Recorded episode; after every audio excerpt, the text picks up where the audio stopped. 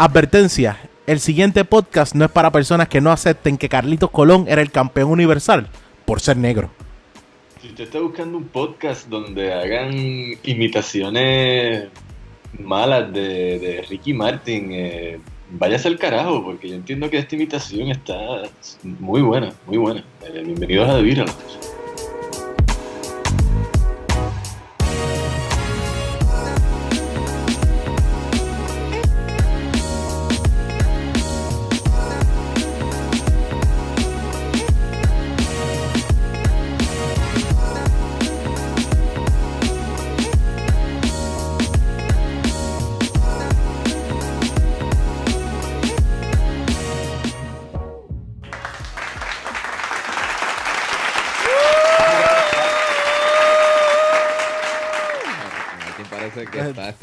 Sí, sí, tiene problemas. Yo creo que es que tiene catarro.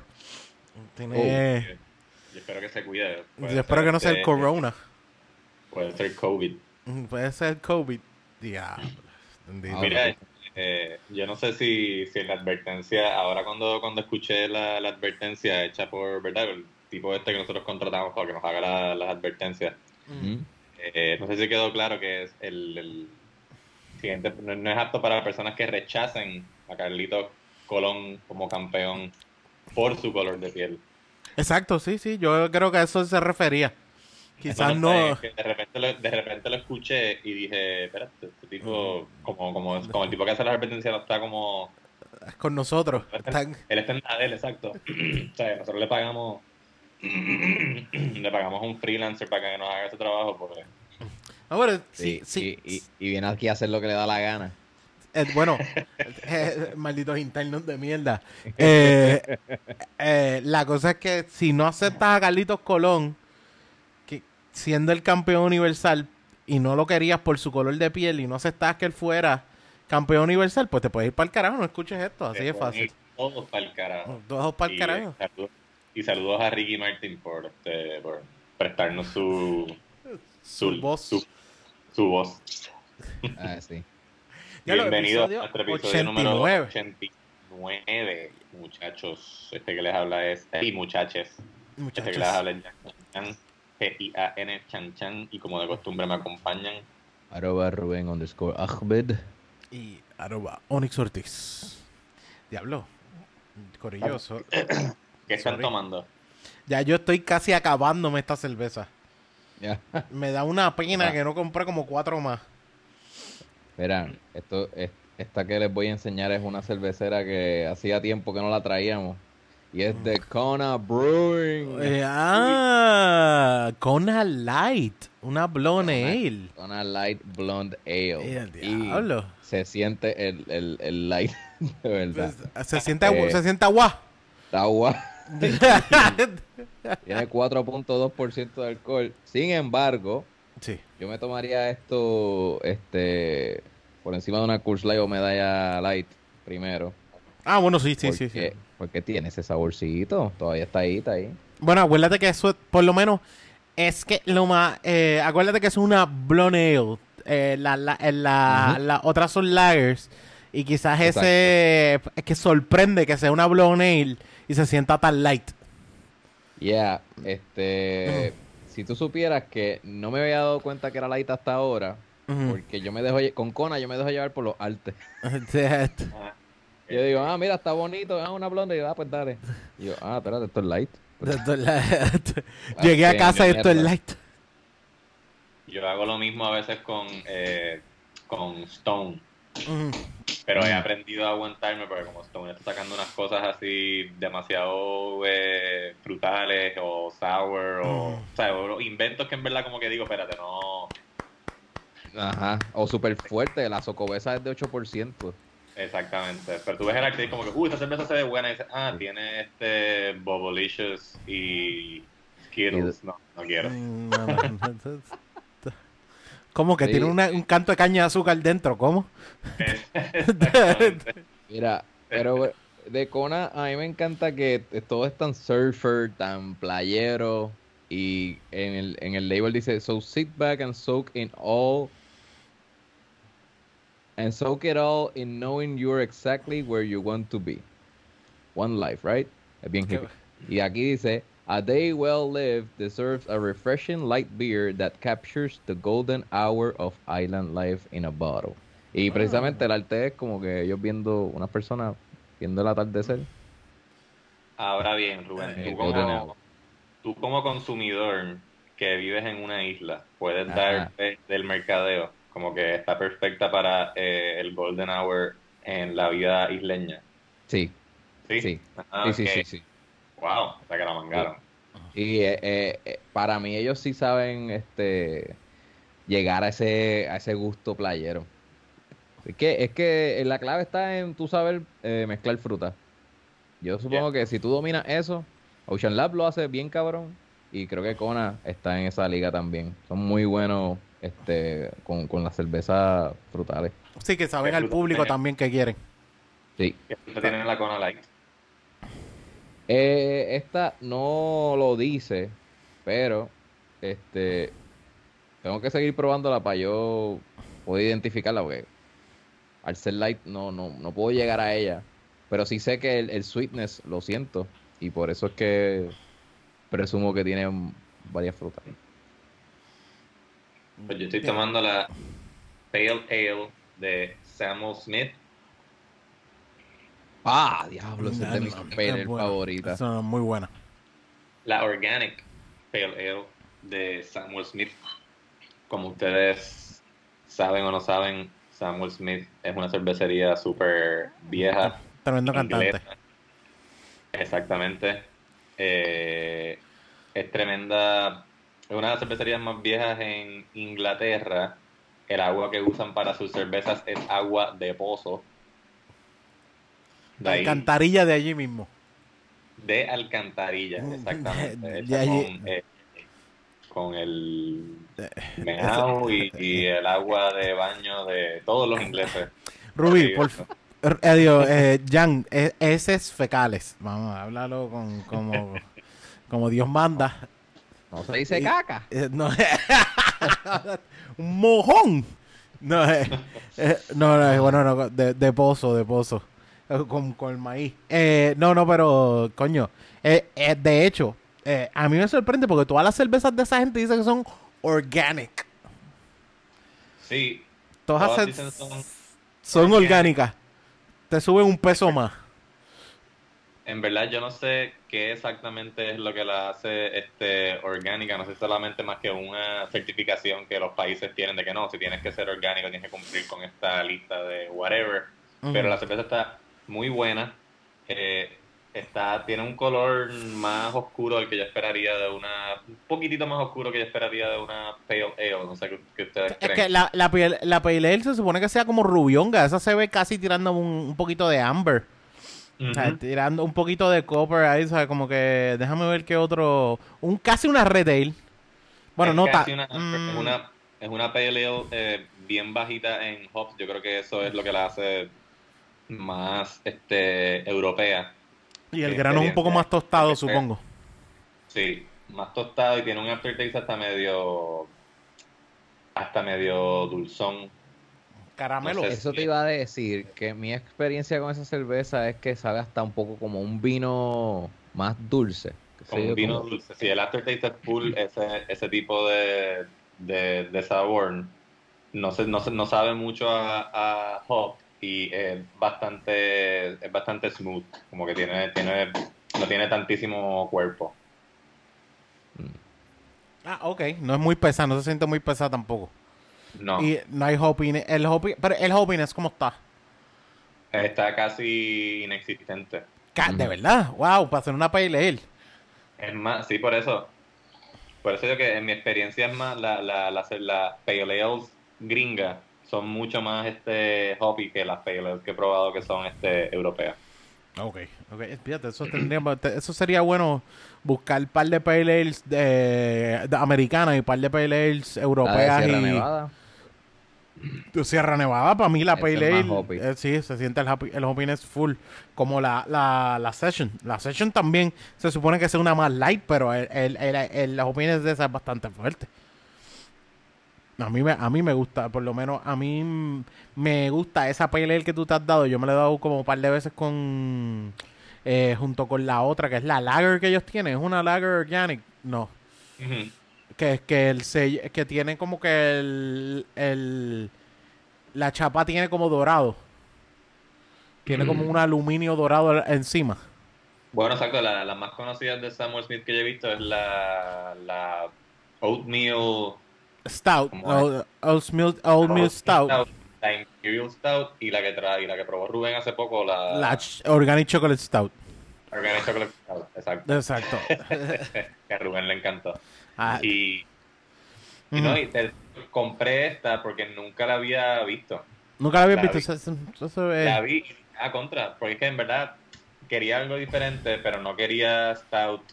Y dije contra, pero me gustaría comprar algo así de Samuel Smith. Yo casi nunca tomo Samuel Smith y cuando vi esta dije, nos fuimos.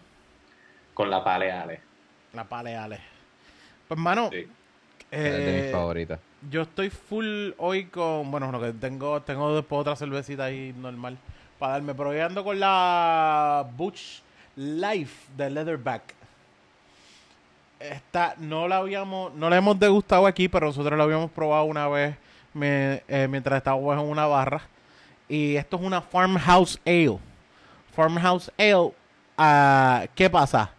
Brew with ginger, lemongrass, sorrel y basil. El, el ¿Qué es el sorrel? Eh, no sé cómo se menciona eso. Sorrel. Es sorrel. S-O-R-R-L. Yo creo que Sorel estudió conmigo en high school. So- so- eh, sí, yo también. Yo so, Sorel y yo le di clases también. Esa era la prima, no me aseguro. Eh, pero es. Eh, además de lemongrass, el sorrel que tengo que chequearlo, pero. Es y- planta, es una planta también. es- sí, tiene que ser un- estilo albahaca o algo así. Estilo albahaca. Pero la Dice Aceder. acedera. Wow. Dice, the French translation of sour, sorel, is spot on. So, es una planta sour. Sí, una, una- un poquito. Pues fíjate, no, no tiene tanto. No, no caigo tanto el sabor, pero el lemongrass y el Mm. ginger se sienten bien sólidos. Y esto es una cerveza que es bastante refrescante, Ah, mano. ella- ellas tienen un lemony tang, dice. Esa, Sí. esa, el Azorel tiene también. Tiene como también ese tan ahí, porque el, limon- limón. el lemongrass también es una, una que, que el olor es como si estuvieses apretando así limón puesto. De verdad, el lemongrass es excelente. Es que me, me gusta mucho este sabor que está dando aquí. Y también me gusta el, el, el sabor que tiene de ginger, hermano. Yo, yo soy amante mucho al, a muchos sabores de ginger. Y este tiene un, tiene un, un saborcito a ginger Ay. y es bien refrescante. Ay, Oni, si eso que tú no me has probado. Exacto. Ah, Dios, este este, no, no, no, no es- Estoy hablando de jengibre real. ¿Ok? Ah, Eh, what the fuck, man. no, That's no, eh. motherfucker. Estoy hablando de jengibre real. Eh, después, después, no quiero entrar en temas súper racistas en este momento. Ajá.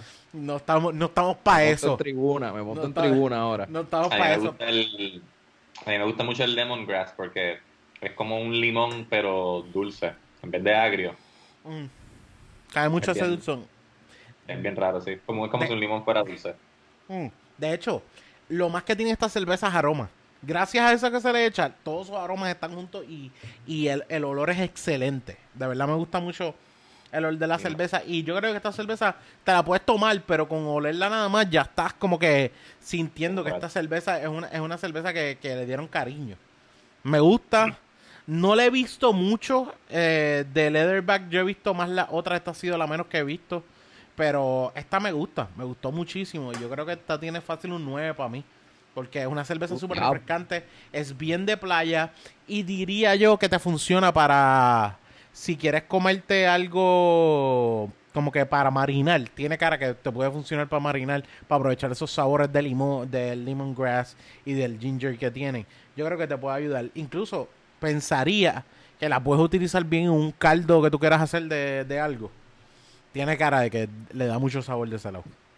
Azotado. Un, Oh. un asopao. Bueno, es que la cerveza está muy buena como para gastarle un asopao. Pero yo creo que le puede ayudar. Creo que le puede ayudar. Incluso creo que puede ayudar a un mari, a una ma- a un a marinar un pollo. Creo que te puede ayudar ahí. Tiene, tiene cara de eso. Yo le doy un 9 a esto. Yo no sé ustedes cuánto le dan a ustedes, pero esto yo le doy un 9. Excelente. yo a la Samuel Smith le voy a dar un 9 también, porque en verdad está súper rica, súper accesible, como que no tienes que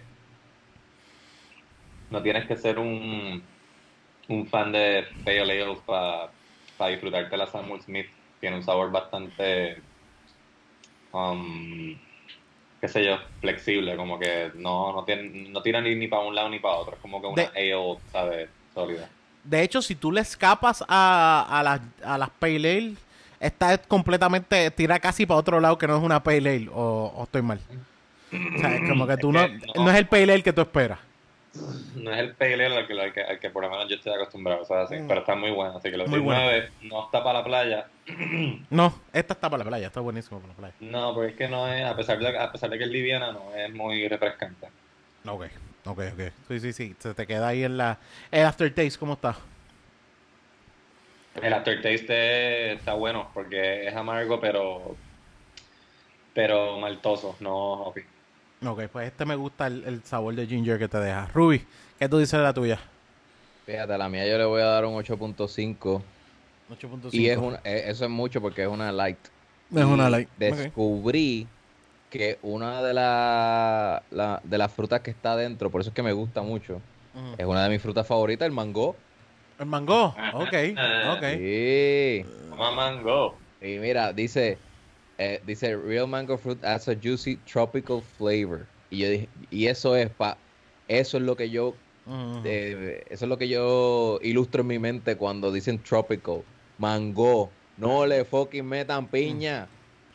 Tú sabes que tropical significa piña. Tropical para los gringos es piña. No. Cona, ve, ve, Cona son tan y tan buenos que tropical para ellos significa Es- mango. Pa- pa- sí, porque acuérdate que es piña y coco, es lo que significa tropical. ¿Cómo fue, Ru Mala mía, Jan? Repítelo, ¿cómo ¿Qué, fue? Jan?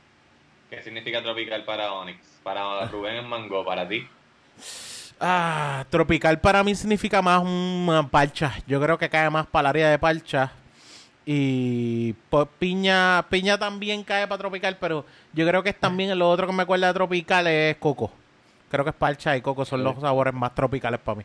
Mano, La yo cuando piña- escucho tropical Yo pienso en diciendo que no en no- papaya. Sí. No, o sea, yo, yo, yo te entiendo, Rubí, lo que pasa es que pues, como... ya viene este cabrón con una que- fresquería. cada cual asocia con la palabra tropical. Sí, Yo, viene, yo, yo papaya. ya viene Sí, este sí, con sí. una fresquería, que le gusta estar comiendo papaya y viene con las cosas de él. Tú sabes cómo es. Y después nosotros pues- somos los que estamos mal. Pues estoy, recomiendo, recomiendo la Kona Light y no debe estar tan cara en el mercado. Yo, sol- yo solamente compré una, pero las estoy viendo por ahí como a 10 pesos el six pack. Ah, sí. De- Lo de que no hecho- me gustó de Samuel Smith es en los fucking 4 packs a 15 pesos. Es una Eh, mierda, sí. Sí, eso siempre se lo voy a criticar. Eso Es siempre se lo voy a criticar. De que no vengas a estar cambiándome las cosas. Si tú, tú, tú andas en cuatro, felicidades. Pero si vienes para el mercado americano y, y estás aquí, pues ponle seis. Te cagaste en tu madre. Véndele a la gente de Inglaterra los four packs si te da la gana. A nosotros nos vende seis. Rubén, sonaste súper... Eh, Rubén, no, Esteban, y sonaste súper boomer, cabrón. Sí. tú vienes para el mercado americano. No, Entonces la cosa como los sí, americanos dicen. Tú sabes cómo los americanos son los que lo hacen, canto de pelabicho. No vengas a estar con esas cosas conmigo. De hecho, de, de hecho, me sorprende Don hablando. Aquí. Sí. Hablando, hablando de esos diablos, es que no, papi, no falla. Es que yo creo que yo como escuché, yo de chamaquito escuché tanto el Euterio porque mi tía lo ponía mientras yo estaba creciendo, o sea, mientras yo iba por las tardes a casa de mi abuela Yo ah, también, yo después también. de la escuela. Mi tía ponía a las 5 de la tarde, ponía Don Eleuterio. Y yo voy a hablar como un viejo y siempre es mi go-to de, muchacho, a irme a hablar como Don Eleuterio. Pues ese Sí, siempre es mi go-to. Yo creo que todos los que hemos visto televisión local es como que la, Yeah. lo primero que nos viene a la mente cuando Ah. En un viejo estereotipo, en un viejo estereotípico, este Don Eleuterio. Exacto. Sí. Pa- pa- mi- eh, ¿Qué era lo otro? Eh, Wow, Ruby y nosotros me- nos criamos también que nos, que, que nos griten en la televisión, como que el chiste es una, una gritería ahí. ¡ah! Por eso es como que se, se- se forma un salpa afuera cuando la gente se está Mm. riendo aquí en, en Puerto Rico por lo menos. Mm. Yo no sé, Ah. yo no sé cómo es en otras culturas. Me De- que la latina es así, no sé. Y nos critican. Bueno, es que es parte de la comedia, pero nosotros nos, nosotros nos criamos con mucho physical comedy. Demasiado. ¿sabes? El, eh, yo estoy esta semana yo he estado viendo el HBO Max, creo que lo mencioné la semana pasada. He estado viendo el HBO, el HBO Max y me he quedado viendo Fresh Prince of Bel Air. Mientras estoy trabajando tengo Fresh Prince of Bel Air. ¿Y qué ocurre? Me di cuenta que era tan physical comedy, no solamente los bailes de Will, las expresiones, los cantazos, Sí, porque son bien de dar cantazos a todo el mundo como Las si nada, como que pa, las muecas. Y como yo digo, diablo, esto es bien physical comedy, aunque uno no, no lo pareciera.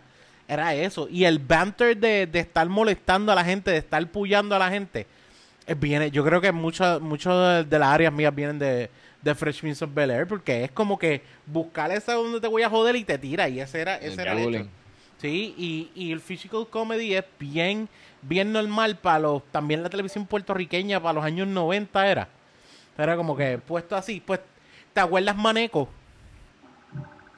Maneco, Sí. e- Maneco era el que cogió un galletazo siempre del guardia, era algo así, era como que pajarito aquí. No sé si se acuerdan de eso. Y era como que el guardia venía ese pajarito aquí y le daba un cantazo o algo así. Y Maneco tenía el, el bate ese mongo que, que le, se pasaba dándole. Y Sí, sí, era, era, era bien así. Era él. Sí, Yo sí. por lo menos me acuerdo de este de tipos cosas así physical comedy. Yo creo que las primeras comedias que yo vi en Mm. televisión fue el, el- un show que tenía Raymond Arrieta que se llamaba Que Vacilón, Ujú. donde por lo menos Trompetilla y otro personaje que él tenía que era un nerd, cabrón, la mayoría de los chistes eran cosas físicas. Era que si un bailecito, que si le, eh, Trompetilla iba hacia ¡Me le caigo! tiraba- le tiraba, exacto, me caigo, me caigo, me Ajá. caí, le tiraba agua a la- Ajá. al público. Y eso para mí era comedia. De- porque Eh, después, después de los años, creo que fue que empezó el doble sentido este. El doble sentido no fue, no fue. eh, primero era físico y después cambiaron ese doble sentido. Porque el mismo Raymond Arrieta tenía primero a, eh, a Trompetilla y después tenía a Tortillín, ¿era que se llamaba? Sí. Y Tortillín era eh, y Tortillín era bien doble sentido. Ahora, Calcricho se lo va a meter al caballo. Y era como que todo el mundo, "Oh", Y era como que ese, ese doble sentido de alguna forma u otra. Y, y- y como que llevarlo poco a poco. eh, y yo creo que el doble sentido explotó más como que años después, a finales de los 90. Al principio era más físico y de los 80 era físico también. ¿Qué está pasando ahí? ¿Hay otra ambulancia? ¿Hay otra, ¿hay otra graduación? Sí, ¿Se te escucha el cántaro? Sí, se escucha un poco, sí, sí, ¿qué pasó? Un poquito. ¿Qué, qué es eso? Es que la, la verdad es que no, no, no sé porque estoy grabando en el, desde el cuarto. Este, pero parecería que hay o, o- o una caravana política o de seniors porque están sonando un montón de sirenas y altoparlantes. Abra Camilo. Esto es Guaynabo, mi gente. Los que nos escuchan en Estados Unidos, esto es Guaynabo. Donde los, Escucha para allá. grados. Que se escucha, graduando- diablo, tumbacoco y todo. No, es que estoy escuchando como motoras y cosas. No creo que a lo mejor no, es, no son seniors. Bueno, pues, ¿qué es lo otro? Una No, yal, pero- no, una pero yal ya, que esté de quinceañero. No está interrumpiendo, ¿sabes? Podemos hablar y se escucha bien. Realmente era la duda. Realmente era la, dura, ma- la duda más que otra cosa. Yo escucho bien ustedes por el ruido que hay acá. Ah, Ah, ah, ah, porque porque lo que no pasa es que tienes audífono, audífono. exacto. Así de fácil. Los audífonos están de camino. Ah, ok. Tienes los de Mac. Ponte los fucking audífonos de iPhone. Los AirPods están sin batería, loco. Esa la, la batería no les dura un carajo. Ah, ¿Tienes el de cable? No, lo- loco, los míos yo los perdí cuando hicimos Super Fresh con Bancio. What? Fue la última vez que los vi. ¿No te Ah, acuerdas? sí. Yo, yo voy a tener que ir allá a casa de Jan a darle, a darle todo su eh, equipo. Como que, eh, Ruby, voy a comprar un equipo que sea para Jan específico, guardarlo entre nuestras cosas. en una cajita, Y, y sí. siempre que llegamos, dárselo como que toma Jan. O sea, bueno, cuando grabamos Pero- juntos. Y le, y Jan, cuando me vaya aquí. Exacto. Le ponemos una clave a un can- con un candadito y se la cambiamos toda la semana. Vamos a casa ya y se la cambiamos. Sí, Yo espero que antes de que, eh, antes de que, verdad, este, podamos grabar en el estudio de nuevo, llegue, llegue el micrófono y los audífonos que pedí. Bueno, Mira, te soy, está, te, te- te soy honesto, para grabar en el, en el estudio donde estábamos vamos a tardar un poquito porque la- las cuestiones del, del edificio están bien heavy. Donde nosotros grabábamos están bien heavy y de hecho fui esta mañana, hablé, hablé con mi jefe y le dije, me voy a llevar el monitor que tenía en el escritorio allá y me dejó llevarme el, el- el monitor y vine, busqué, ando con el monitor de nuevo, pero tiene hand sanitizer en cada esquina, tiene flechas de distancia en cada esquina, flechas de carriles por donde tú vas a ir caminando ahora. O sea, está bien heavy toda la entrada, todo el, todo el viaje. Y yo creo que eso debería ser algo que se tiene que hacer en todos lados. Porque, cabrón, o sea, fuera de, la- fuera de las líneas que te ponen afuera de los negocios, ¿verdad? Las líneas que te ponen afuera de los negocios de cada seis pies, cuando tú entras, ¿qué más tú sabes? Que te tienes que tapar la boca Sí. y la nariz. Bueno, tienes que andar con mascarilla, pero fuera de eso, la gente dentro del negocio, dentro de, por ejemplo, Walmart, la gente está mira, tú estás mirando algo y la gente viene y se te pega a mirar lo que tienen que mirar como si, como normal, es como que, hola, vengo aquí a pegarme donde ti y, a- y yo sé que están mirando los conflays, pero yo quiero mirar esos conflays al lado tuyo, que cabrón, dame un break. Para mí nosotros llegamos a la, volvimos a la normalidad. Yo lo veo todo normal. Lo único que tenemos es un toque de queda. Pero si, Mm. si lo quitan, pff, No, Estamos en, la, estamos en la normalidad de cómo actúa la gente, pero se supone que estemos en una cuestión donde aprendamos un poco de distancia y cosas, porque todavía aún más así. seguridad. na- pero- por lo menos te echan alcohol cuando entras a los sitios. Dude, yo me imaginé esto, cabrón. Mm. Si yo sabía, yo sé, cabrón, que hasta los shows en vivo y todo eso, de, por lo menos de los productores grandes, Mm. van a venir con el de, de, no, vamos a mantener la distancia y vamos a hacer, vamos a hacer la- tomar más las medidas de seguridad. Sí, sí, sí. Cabrón. sabía, eso, eso no- cabrón. Cabrón, Ay, la, la distancia, Rico. La distancia y los motivos de seguridad pueden estar hasta donde tú vayas a sentarte, pero si en algún momento va un corillo y se pega en algún lado, ese mismo corillo se va a llevar y lo va a pegar en otro lado, ¿sabes? Por más que sea, hay algún momento donde por más grupos que tú tengas separados, va a haber algún momento donde la gente se pega. Me, me, Sí. Ponlo así, saliendo del teatro nada más por la puerta, todo el mundo quiere salir a la vez. La Y es como- gobernadora no estaba dando uno, le estaba repartiendo uno a alguien, en- eh, eh, creo que fue en el sur. Ella, re- ella conglomeró un montón de gente. Exacto. Los Gente otros que días. lleva- Fue- Y es verdad, ella fue a repartir. y había que esperar, eh, había que esperar por ella. Esto fue para las víctimas del terremoto que todavía están con, o sea, están sin hogar y eso. Eso era, eso era por eso. La verdad es que no sé, porque era en Canóvana y no sé cuán- cuánto, cuán- cuánto Ah. Canóvana sufrió los, los terremotos. Ah, no creo. No creo, Pero no sí, creo. hicieron, hicieron un papelón, tú sabes. Hay que Ajá.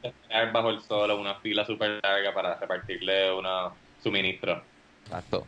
Era, era un desastre eh, eh, eh, basado en lo que se supone que se haga para tomar unas medidas preventivas y evitar el contagio. Bueno, So, ah, Si, sí, ella, y- si ella y- misma no da el ejemplo, cabrón, el pueblo no le va a importar un carajo. Y, hubo que esperar por ella. de lo que importa. Hubo que esperar por ella, que fue lo más cabrón. Que es como que la gente bajo el sol bien jodida, allí esperando a las 7 de la mañana, y hubo que esperar por ella. Le dije, puta. Ay, Porque deja que ella- llegue. Para tomarse la foto. Las cámaras, las cámaras tienen que evidenciar que ella ayuda. Cabrón, eso, eso es peor que cuando ya Jan pide que se tiene que poner la gorra para la foto. O sea, como que, cabrón, maldita sea, es como que da- de- tenemos da- que ir. hay que irse. Hay que coger las cosas y entonces moverse. Pero la- eh, lo más puerco es que ella espera que eso, que eso es, que eso es lo que está cabrón, mano. Que es que la gente llegue allí desde temprano y todo sea para un politiqueo hijo de puta y todo sea un movimiento porque la, la realidad la realidad de todo su, su desempeño de lo que ha hecho es para verse bien, que es lo que me tiene a mí las bolas bien hinchadas. Es que Tú están no en estás- campaña y están Sí. sufriendo. Sí, están, eso es lo que está, esa es la cosa, porque hasta, hasta los anuncios que, hasta el, lo, ¿cómo digo anuncios? No, lo, Dios mío, se me fue, el- el- los mensajes de la gobernadora, los mensajes per Ah. se, el mensaje de, de gobernadora serio que ella tiene que dar cada cierto tiempo. O sea, eh, eh, tú notas que esto es tan ensayado, tan de embuste, tan eh, campaña de verme bien, ni nada por el estilo. Esto no, no tú, tú te das cuenta que tú dices, esto no es para ayudar, cabrona. O sea, esto no es para ayudar a un bicho. Sí, sí, es una lavada de cara. Es Es una- una, en verdad. Lavada de cara con el culo sucio.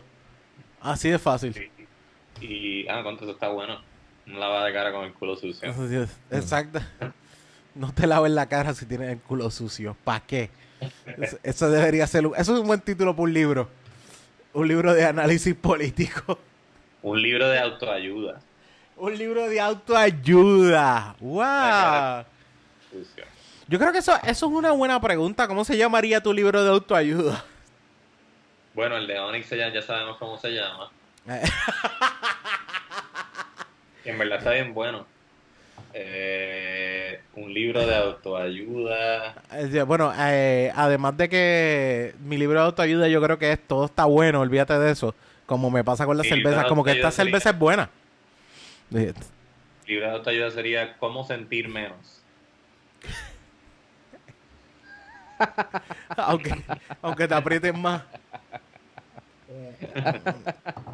El primer capítulo es Eh, Levántate tarde. Levántate tarde.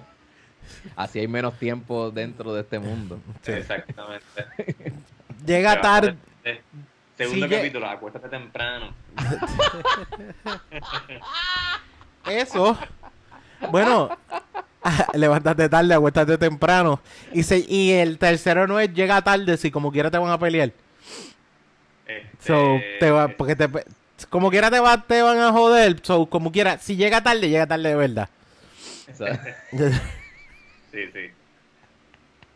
Ah, si llegas llega tarde, más tarde. di, di que, di que vas a llegar tarde, pero no pidas perdón. Es como que di, mira, voy a llegar tarde, mal- eh, voy a llegar tarde. Así. El 4. Buenos días. buenos días. Recuérdate de decir buenos días antes de empezar a dar una excusa. buenos días. ¿Cómo Rubí, se ¿cuál- llamaría el tuyo? Rubí. El mío se va a llamar. No está tan mal. No está, Así. no está tan- No está tan mal. Sí. Y son instrucciones de conformismo. De... Sí, y, es, y es el. Y la portada es el, el boquete del Titanic cuando está entrando agua. Ah, No está- exacto. No, no está tan mal. O sea, como que no. Está tan mal. El abanico, por ejemplo, yo me compré uno de pedestal en Kmart los otros días. Mm. Pues yo- habían otros más grandes que los quería. Y lo dijiste. Me conformé con el de 30 pesos. Y yo dije, pues. lo- No, está, tan mal. com- com- comparado con el abanico que no existe actualmente. Que Sí, no exacto, tengo. exacto. No- So, no, este no está. El Impress, se llama Impress, de hecho. La marca es Impress. La, la marca de ¿Qué marca es eso? No sé, no sé. Esto tiene que ser una ciudad en fucking China que, que nadie que conoce, que nadie ha ido. Seguro está al lado de Wuhan. Y El que hizo, ese- el último que hizo ese abanico murió por corona. se murió enfermo. Yo tengo de lo- de la- esto es una edición especial, Limitada. Limitada. Limitada. ¿Por qué Entonces, edición limitada? Es que toda la fábrica murió por corona. Y no podemos, no podemos Sí, hacer mucho. Ya, ya, esta gente se fue a la quiebra. Pero iban bien, porque había mucha, había mucha demanda en Kmart, porque estaban vaso- estaba, vaci- estaba bastante vacía la, la góndola. Este, ¿Por y una buena oferta.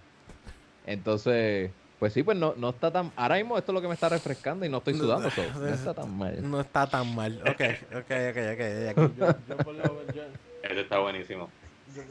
Bueno, para aquellos de ustedes que no lo sepan, que creo que verdad está bien difícil que no lo sepan, pero hace dos semanas, el 25 de mayo, si no me equivoco, en Minneapolis,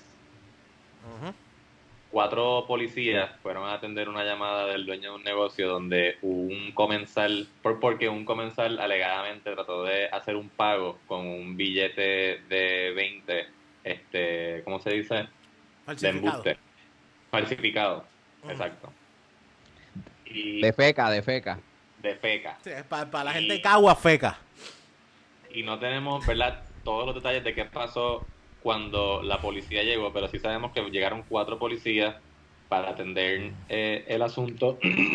este Sabemos que esos policías arrestaron a la persona que se llamaba George Floyd y hasta donde yo sé, lo próximo que pasó no está documentado o por lo menos no lo he leído, pero sí sé que se forma una discusión entre George Floyd y los policías y los policías proceden a esposarlo en el piso y uno de ellos arrodillárselo en el cuello por lo que están diciendo que fueron más de ocho minutos mientras el individuo constantemente decía no puedo respirar, ayúdame, no puedo respirar, quítame de encima, no puedo respirar hasta que la persona falleció. Murió este, asesinada por este policía. Y como todos ustedes saben, se han formado toda una serie de protestas alrededor de Estados Unidos, incluso en Puerto Rico el fin de semana anterior sí hubo una, una hubo, una manifestación en solidaridad con el movimiento Black Lives Matter. Y antes de hablar del tema más a fondo, quiero recomendarles que vayan a papermag.com, P de Pedro, A, P, E, R, M, A, G, papermag.com, donde hay una serie de enlaces para que tengan más información acerca de lo que está pasando y cómo ayudar la causa para evitar incidentes raciales en Estados Unidos. Eh, How to support protesters. Ok, ok. ¿Y cómo ayudar a los protesters y todo lo demás? Estamos, cabrón, hay una, hay una parte de mí que esto me trae un flashback de lo de Ricky, una cosa de puta, donde todo el mundo está enseñando a hacer productos para pa si te cae pepper, para eh, protegerte y, ¿sabes? todo lo que es la cuestión de... Mano, lo mismo que nosotros vivimos el año pasado en verano, cabrón. Tú sabes, como que hay una cuestión donde si nos señalaron a nosotros y nos vieron que nosotros estábamos al garete y quizás pensaron que nosotros estábamos un poco fuera de lugar en hacerlo, ahora mismo es una protesta que, que se está viendo como el mismo auge que nosotros tuvimos, con el mismo empeño y la misma encojonadera. ¿No? ¿O estoy mal? Sí, yo creo que yo lo que quería decir este, de entrada es este que en, ¿verdad? en las redes se, se, se, ha llevado a cabo todo tipo de debate a favor o en contra de las manifestaciones y el tipo de manifestación que se está haciendo. Yo solo sé que el tipo de manifestación, el tipo de reacción en, la, en los ciudadanos y ciudadanas en las ciudades donde se está protestando y se está poniendo violenta la cosa, no es una reacción que se están dando en el vacío, no es solamente que la policía mató a un negro que estaba desarmado y parece todo indica que no era una amenaza para la vida de esos de esos policías. La manifestación y el tipo de manifestación que se está dando es más bien, en mi punto de vista, para asegurarse de que esos policías, de que la muerte de este individuo de George Floyd sea este fue ajusticiada, que los policías que estuvieron envueltos sean acusados, no solamente acusados, pero que sean procesados con todo el, peso de la ley sin ningún tipo de trato especial. Para mí las manifestaciones no es tanto que hayan asesinado a este señor, es la rabia de la gente que saben que, ah, y como es policía, quién sabe, se, sale con, se sale con, con la suya. Y la institucionalidad que es la policía viene a, a protegerlo y para mí no es casualidad, para mí las manifestaciones, gracias a esas manifestaciones, el policía que se la rodilla en el cuello a George Floyd está acusado de asesinato en segundo grado y los otros tres policías están acusados de asistirlo. no sé cómo traducirlo en español, pero se llama... ¿No es intento de homicidio? No, los otros policías están acusados de, de, de, asistirlo. es que la frase, la no es intento, no es intento, sí. Es otra nombre. La frase, la frase aiding and abetting que eso lo usan en, todo, en todas las acusaciones cuando son en grupo. De fulano de tal por aiding and abetting. Asistencia.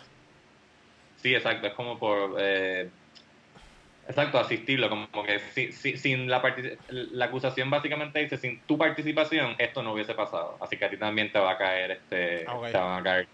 De hecho, uno, el, el, el sheriff de, de la unidad de eh, sí dijo en las noticias que eh, eran cómplices del asesinato. Y él lo dijo en Live TV, porque esta reportera entrevistó a, los familiares de George Floyd y ella fungió como un link dentro del broadcast de televisión y el sheriff que ella lo tenía así en la calle entrevistándolo. y él se dirigió a la familia y él, el, el, el sheriff era negro, es negro.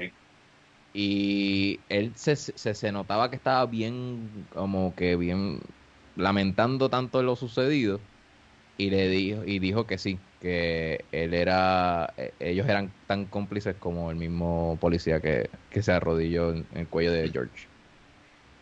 Correcto. La verdad es que yo no sé exactamente, eh, ¿verdad? Yo dudo que los procesen a todos a la misma a la misma vez. A lo mejor separan los, los, los juicios. Pero yo dudo que o sea, no, no, perdón, no quería decir yo dudo que. Yo digo que no sé cuál sería la defensa de los otros tres policías. Porque la defensa del policía que lo mató, me sospecho que va a ser que, este, que el uso de fuerza no fue excesivo, que el uso de fuerza fue necesario para salvaguardar la vida de, de sus compañeros, que no, que no hicieron nada fuera de, lo, de, su, de sus propios reglamentos y cosas así, bla, bla, bla. Un chorro de, de cosas que van a tratar de, ah, y que, y que no fue su Que, no fue su intención matarlo, maybe, no sé si eso sea una defensa, pues porque como es segundo grado y hay que probar intención, pues...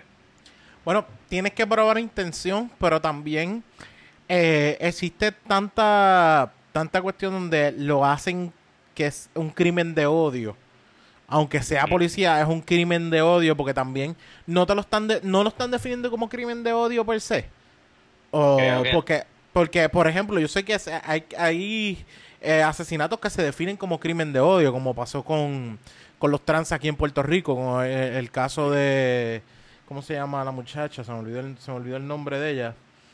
Eh, que el... el eh, en Minneapolis ah, existe ese delito de crimen de odio. ¿Existe ese delito o no? ¿Tú dices que, creo que no sé. Ese, ese, esa, es la esa es la situación que tenemos pero es que te lo están definiendo así de esa manera porque también existen muchas eh, cosas como la que él sale con la gorra que dice, eh, con la gorra que dice Make America White Again. Todas estas cuestiones de, también estando... ¿Eso se probó que era él? Bueno, supuestamente... no es Twitter él. Lo Twitter lo desmintió. Desmintieron eso. Ah, diablo, yo juré que eso era él full. Eh, bueno, es que también esto ha traído una cola, porque gracias que Twitter le está tirando esto de que, hay que probar los tweets a ver si son eh, manipulación o si son eh, no es un fact. Sí, sí, están fact-checking los, tweets. y, y, agradece, eso agradecelo al presidente. Porque eso es gracias a las estupideces que dice el presidente a cada rato, que ya Twitter se cansó de como que este cabrón metiendo embuste. Déjame ir a, y la poner. Por esa movida hay un cancel culture detrás de, de Facebook. Porque Mark Zuckerberg dijo, no, no, no, nos vamos a meter vamos a hacer en, de nada. ajá, exacto. en, lo que escribe la gente. cabrón, sí, eh, eh, ah, existe tanta gente en Facebook que se lo cree todo. Y desgraciadamente yo veo un artículo y después estoy un rato como que, cabrón, porque yo estoy pensando que eso es verdad. Si eso yo lo vi en fucking Facebook, explícame. Porque pensamos rápido. De hecho, yo he escuchado doña, y yo creo que lo mencioné aquí. Estoy el otro día en Walgreens esperando y la doña dice, eso salió en Facebook y tú sabes que todo lo que ponen en Facebook es verdad. Y tú como que... Oye, ¿ustedes están, a favor, están a favor en contra de que Twitter... ¿Están a favor de la decisión de Twitter de hacer fact-checking o la decisión de Facebook de no hacer fact-checking? Yo estoy a favor de Twitter. Con, con, Twitter, lo que pasa es que no sé hasta qué nivel ellos están... este fact-checking, pero alguien como el presidente, personas que están en la política, deberían de hacerle fact-checking porque el primero que es el presidente de los Estados Unidos, que mucha gente lo va a, va a dar por, por, por certado todo lo que él diga sin, sin ningún tipo de cuestionamiento. Y segundo, que el presidente de los Estados Unidos tiene 80 millones de seguidores en Twitter. Cabrón, o sea, que es Casi una tercera parte de la población de Estados Unidos está consumiendo lo que él lee. Si va a decir algo. Y, dándolo por hecho. Que va, exacto, y dándolo por hecho. O sea, algo tiene que existir para poder decir, mira, eso es verdad o eso es mentira. Obviamente, se presta para que lo usen a favor de unos y en contra de otros. Pero, este es una, o sea, en teoría es una buena idea, especialmente con, con, el tipo de ambiente político que hay ahora. Yo creo que es una buena idea. Creo que esto se debe definir a través de eso, de tu posición y de tu, tu área, porque si mientras más arriba tengas y mientras más cantidad de gente tengas también. O sea, es que esto es fácil. Si tú pasas de un millón de personas o de medio millón de personas, yo te tengo que hacer fact-checking.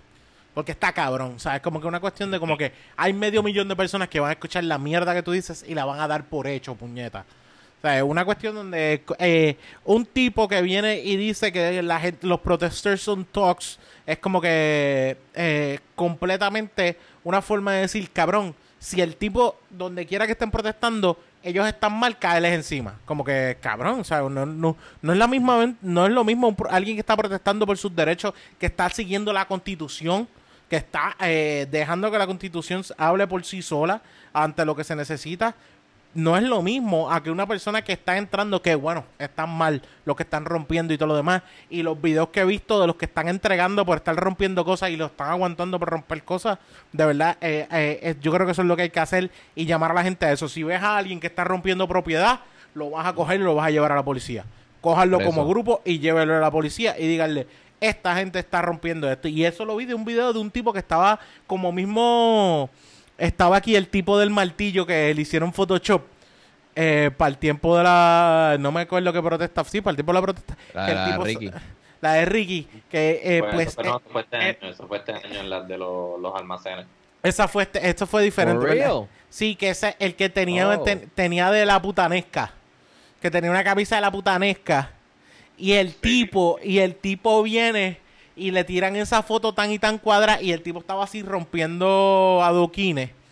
Y había un tipo que estaba haciendo eso mismo y lo grabaron. Y así mismo cogieron los protestantes, eh, los protestantes, los protesters, la protestantes suena tan religioso. no creo que estés mal. Sí, no, no creo que estoy mal, pero los manifestantes, mucha mejor palabra para usar. Si el protestante, ah, estás criticando mi religión. No, ¿sabes? los manifestantes lo cogieron y lo llevaron a los policías que estaban al lado. Que yo creo que es una de las cosas que hay que hacer.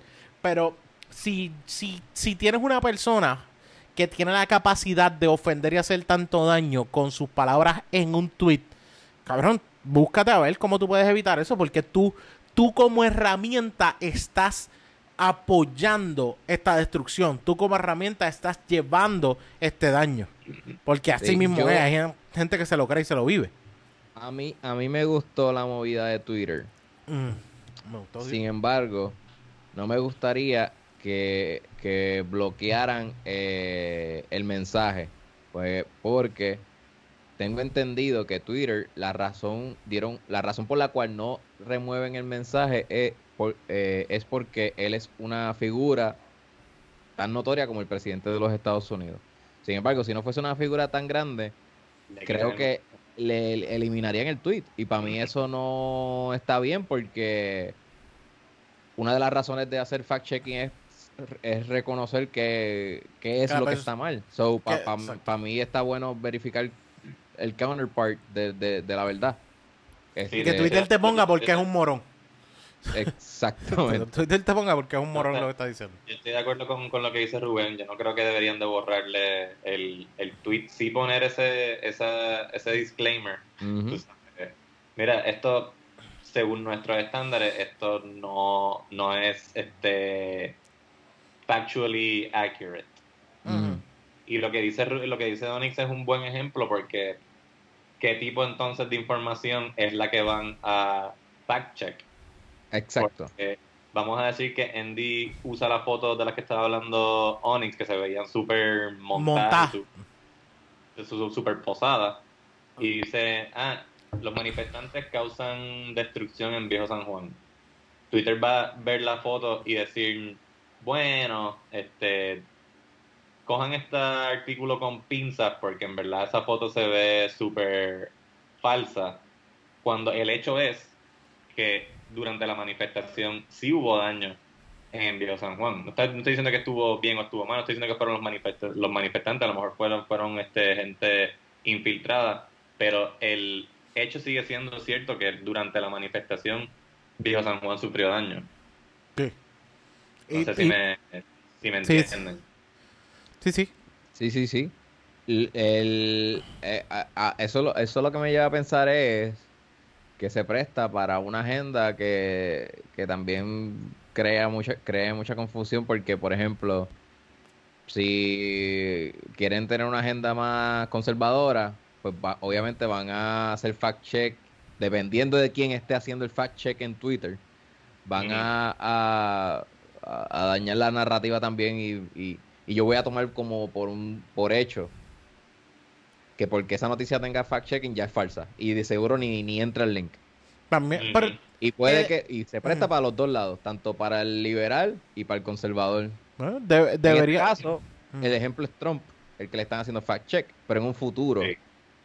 ¿quiénes serán los otros que les van a, a- a hacer ese, ese fact-checking? Pues, la verdad es que, la verdad es que, pues, obviamente yo estoy parcializado, pues, porque yo estoy en contra de, de, Trump y sí quiero que todo lo que haga y diga lo, lo chequeen súper cabrón, pero en verdad, una persona que en, en una posición de tanto poder, independientemente de quién sea, yo creo que es una buena práctica de decir, mira, estamos en verdad cuestionando la veracidad de, de esto que están diciendo, pero no borrarlo, o sea, simplemente, mira, estamos cuestionando la veracidad de esto, juzguen por ustedes mismos, nuestros estándares no están, este, no están cumplidos y se Creo lo que- dejando saber.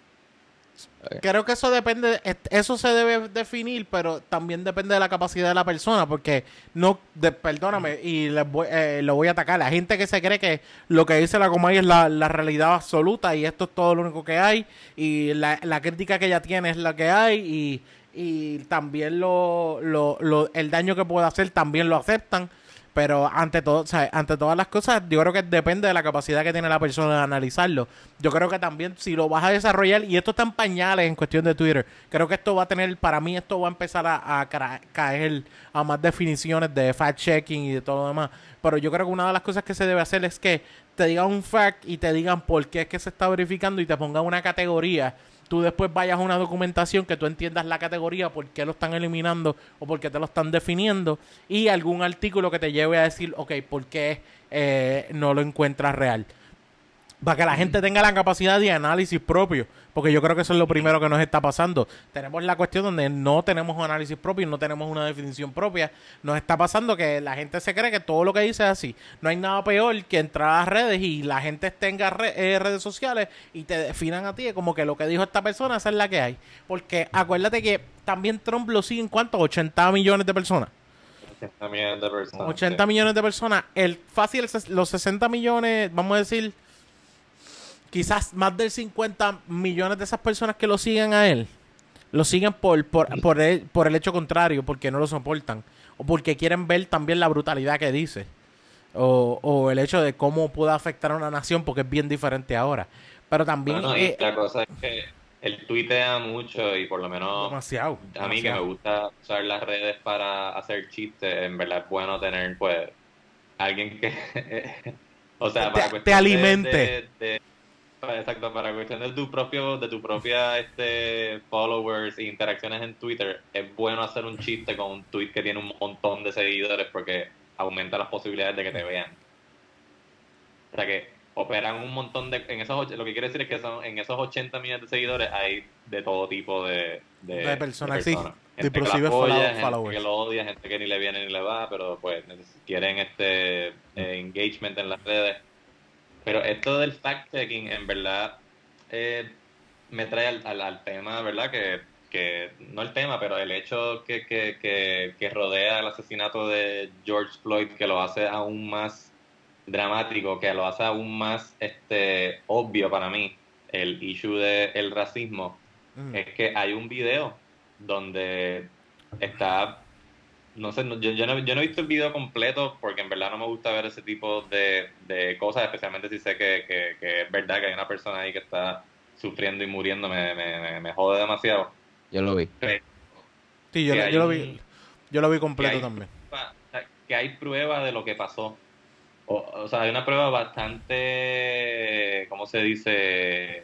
Contundente. certera, Con- sí. Ah. contundente de, de lo que pasó. Y eso es lo que me jode a mí con estos casos de policías que matan a negros desarmados y después no les pasa nada.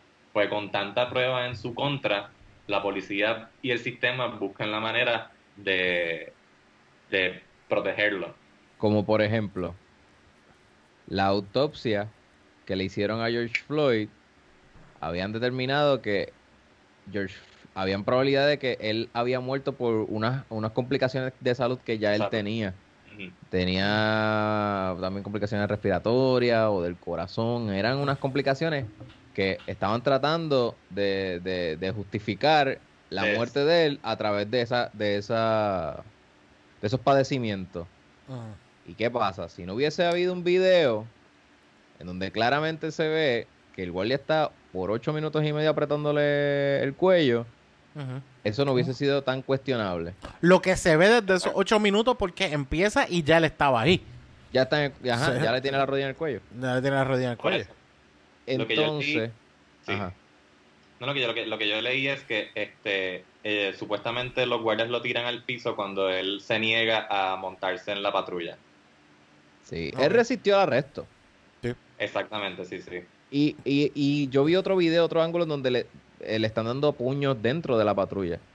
Oh my god. A- antes de que él se antes de que él se Antes- vaya antes de tirarlo antes de afuera tirarlo al, al- piso con las rodillas le están dando y, y se ve eso fue lo primero que otra gente grabó aparte antes o sea de que todo la, la- el, el abuso empezó mucho antes de La brutalidad fue, sí. desde el del saque, quién sabe. Desde el sí, saque. Realmente, realmente, eh, yo creo que podemos, yo pensaría que esto era un modus operandi de ese guardia o de esos guardias, porque ellos lo estaban haciendo súper normal frente a todo el mundo, pero ellos no estaban esperando que alguien decidiera grabar. O lo más seguro, ya ellos habían hecho esto y habían grabado y los habían grabado y ellos van donde la persona y le rompen el celular y se acabó. Y evitan que la persona lo suba y todo lo demás. O, le o evita que la persona lo, lo traiga. De hecho, apuesto que mucha gente hoy día ya está en un punto donde están grabando. Inmediatamente que grabo lo voy a enviar a alguien para por si acaso me rompa el celular el guardia me cae encima. Porque hay que, a- el- es la forma de asegurar el, el, el pietaje. Porque tienes diferentes casos, tienes también diferentes perspectivas. Tienes también una cuestión donde había escuchado que, que supuestamente el billete era falso, pero hay otra gente que, que eh, había escuchado, díganme si ustedes no han escuchado eso, que es como que no había, el billete no era falso y el billete era real, pero era un billete acabo de sacar. Eh, no sé si esto es verdad, pero eh, acuérdate, ca- cabrón, ustedes han- a ustedes le han dado pesos que son nuevos, nuevos. Sí, sí. Pa- parecen de embuste. Tú es fucking papel, O sea, ¿qué si carajo esta mierda? O sea, Si tú, tú juras. de verdad, eso le añade, como se dice, insult to injury, pero para mí el, el hecho de si, si era de verdad o no es irrelevante. No, no, Eh, no, estoy, estoy, contigo, pero, pero junto con eso demuestra que es como que la acción de, de lo que quiero hacer daño desde un principio. Si le diste desde un, desde un principio dentro del dentro de, de la patrulla y Ujú. den- dentro de la patrulla ya lo tenían dentro de la patrulla y él se quiso salir o algo así fue que, que fue. Pues mira mano o sea, ya estás demostrando desde, desde antes de poner la rodilla encima estás demostrando. Y de hecho salió un policía salió un video en protestas de que estaban ocurriendo que eh, había un tío había un guardia que hizo lo mismo un que hizo eh, había salió salió un tipo. Salió un tipo que lo estaban arrestando y, y le pusieron las rodillas, o sea, le pusieron la rodilla igual. Y hay otro guardia que está al lado que lo saca, como que cabrón, salte. Pues esto fue lo mismo que pasó con Floyd. No entiendo por qué tú estás, o sea, que, que se ve que el otro Eh, guardia que está con va- él lo mueve, como que cabrón. Va- va- vamos a hablar un poco. Yo no soy nada experto en nada, pero No, no he somos escuchado nada. a Joe Rogan. Co- Corillo, no somos. Advertencia. Adver- ah, Pero- bueno, sí. Pero, sí. pero exacto. quiero, quiero, quiero traer esto porque me parece que es un punto interesante. Y experto en Ronnie Jumbo. Exactamente. Ronnie está aquí presente. Eh. Yo escuché en el podcast de Joe Rogan. Joe Rogan es un MMA fighter conocido. O sea, es un MMA trainer. eh, Exacto. es- y no- él no comentarista y Pero él lleva sabe años. mucho. Ajá. Él sabe mucho sobre técnicas de chokehold y todo eso. Y yo le escuché una vez que él una vez tuvo un problema con un tipo en un hotel que estaba borracho jodiéndole la vida a él y a un pana. Y el pana mira a Joe Rogan. El tipo, el tipo estaba como que insultándolos y te- qué sé yo. Y el pana mira a Joe Rogan y le dice, cabrón, lo, voy a poner a este tipo a dormir. Y entonces lo cogió, le apretó, le hizo un chokehold y lo, lo puso a dormir en el medio del pasillo. Llamaron a seguridad y seguridad se llevó al tipo. Joe Rogan explica, este tipo yo no, no lo matamos. Esto se le aplica una técnica para que él se duerma y, y va, él va a despertar. Pero hay, hay unos puntos donde tú apretas que, que él va a estar inconsciente por un momento. Es como Si un a- knockout. Si a ti te aguantan aquí, en el medio de la garganta, esto es lo que evita la respiración. Esto. Pero si a ti te aguantan estas dos venas de aquí al lado, por eso es que está lo que se conoce como el sleeper hold. Porque el sleeper hold se supone que las dos esquinas del brazo caigan aquí y aguanta la circulación de sangre del cerebro. Y eso es lo que te hace dormirte. Exacto. Por esto, Entonces, eh, la persona sigue respirando, pero la sangre no llega al cerebro y se duerme de esa manera. Y ese sí es el sleeper hold de lo que estaba es pasando. como- eh, por eso yo pienso mucho en los boxeadores cuando los noquean, no están muertos. Ahora- Ellos lo noquearon. Exacto. Entonces- Ahora, cuando a ti te aprietan aquí, es como si apretaran un sorbeto. Aquí, la presión de aquí abajo es como si apretaran un sorbeto y no pasa el líquido. Y es lo mismo que pasó con el hombre, que la rodilla puesta aquí te aguanta toda la respiración. Eso Sí, no, es, no es, Lo que, no es yo, el mismo quiero, hecho. lo que yo Ajá. quiero decir es que esa técnica, el que la sabe aplicar, este, no, no, no está por ocho minutos haciéndole el chokehold a una persona. Exacto, exacto. No, eso Porque se fue es- rápido. eh, eh, eso, eso mataría a la persona. Sí, exacto. El que aplica esa técnica va a hacerlo por un momentito y ya. Estamos hablando de un no- minuto, no un minuto máximo. él no- él- la, la persona no intenta hacerlo dejar de respirar. Él lo que está tratando de evitar que pase tanto oxígeno como para que esté consciente en ese Exacto, momento. su- Eso es lo que yo exacto. opino de eso que hizo el amigo Joe Rogan en aquel incidente. Y eso es lo que yo pienso que, que, que- que quizás un policía está entrenado a hacer cuando se encuentra en un caso donde hay una resistencia. Hay otras cosas que yo pensé como que, bueno, quizás él pudo haber usado el taser. Sí, porque es que si yo fuese un guardia, yo, yo también trataría de neutralizar a una persona. Lo que pasó en este caso es que estuvo tanto tiempo encima de una rodilla de un tipo que ya estaba pidiendo clemencia. Que, Que lo estaba es- diciendo. Eso ya es evidencia de que él quería matar a este tipo. Pues para lo que Para mí, para mí yo, yo estoy convencido de que él asesinó a esta persona Sí, también con toda intención. Pues yo también estoy convencido de eso porque más porque para mí lo que poco que vi en el video es Ajá. que si él quería neutralizar entre comillas, ¿verdad? Estoy usando eh, air quotes, este a George Floyd, el tipo está esposado y boca abajo en el piso, como que ya no está este neutralizado. Yo nunca he estado esposado y tirado en el piso boca abajo, yo no sé si uno se puede poner de pie, creo que no. Tú sabes, como que el tipo ya y, y- y son cuatro contra uno, cuatro personas contra un tipo que está amarrado y acostado en el piso.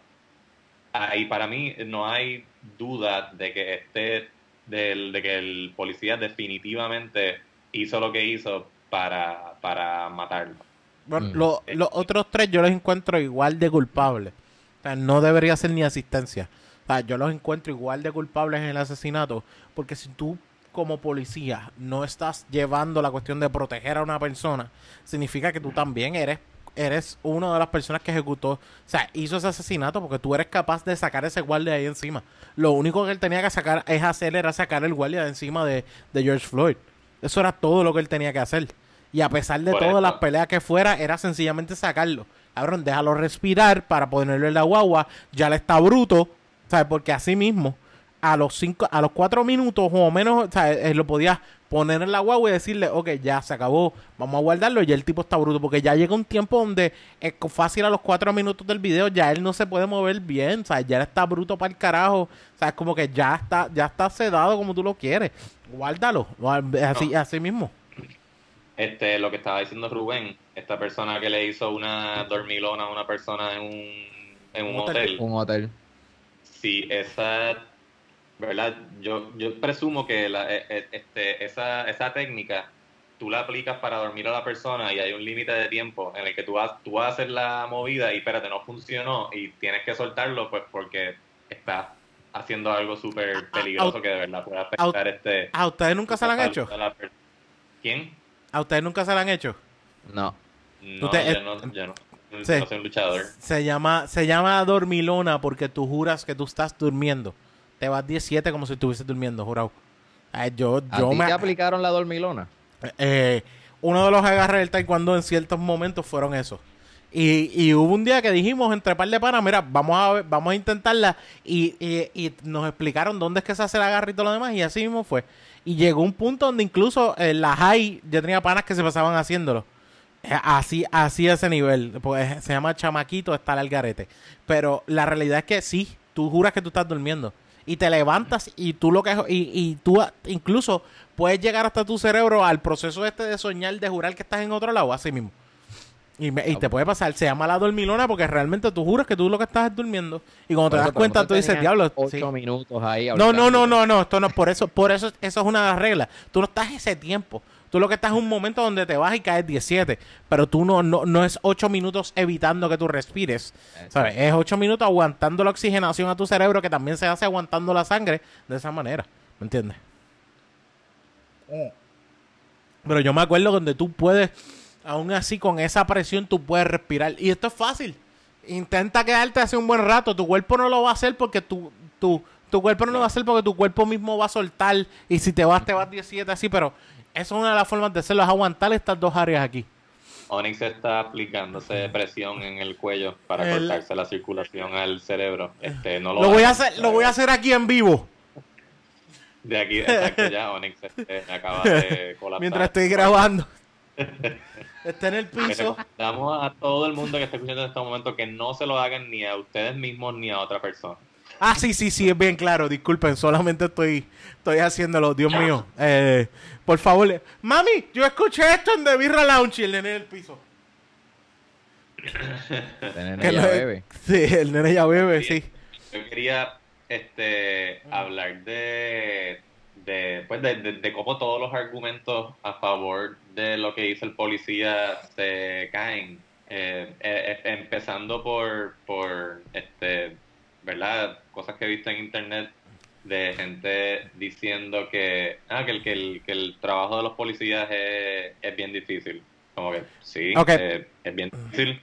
Pues- Este, vamos a ver el video.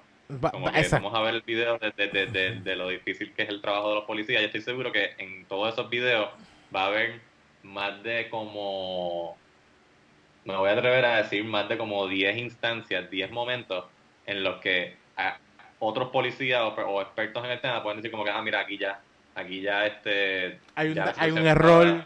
Eso no, Aquí se, ya eso no se debe hacer. o- aquí, aquí hubo un error exacto, pero también aquí como que, ah, mira, ya a partir de aquí ya la situación está neutralizada. Ya como que no hay que usar este Yo digo fácil. fuerza, mucho menos y mucho menos fuerza letal. Este el argumento de que, ah, pero es que el tipo ese, este, eh, vamos a decir, ¿verdad? Estoy, estoy este, especulando. No, que ese tipo no es un santo, que tiene un récord criminal. Tiene un récord criminal, o sea que a toda persona que tiene un récord criminal los vamos a ahorcar este, con las manos esposadas tirados en la calle. Esa, esa, esa va a ser la pena. No te vamos a arrestar, no te vamos a acusar de, de, de un delito, vamos a, a darle un cheque en blanco a los policías para que ahorquen a esa gente en la calle así, porque sí. Es Sí, es como condenarlo a la pena de muerte. Cabrón, o sea, por favor, eso no, eso no es un, no es un argumento. No. Este, eh, No sé lo- este, no mató a na- él, él no estaba matando a nadie, no lo estaba haciendo, no estaba asaltando una tienda, o sea, no estaba eh, atacando a nadie en contra, eran cuatro contra uno.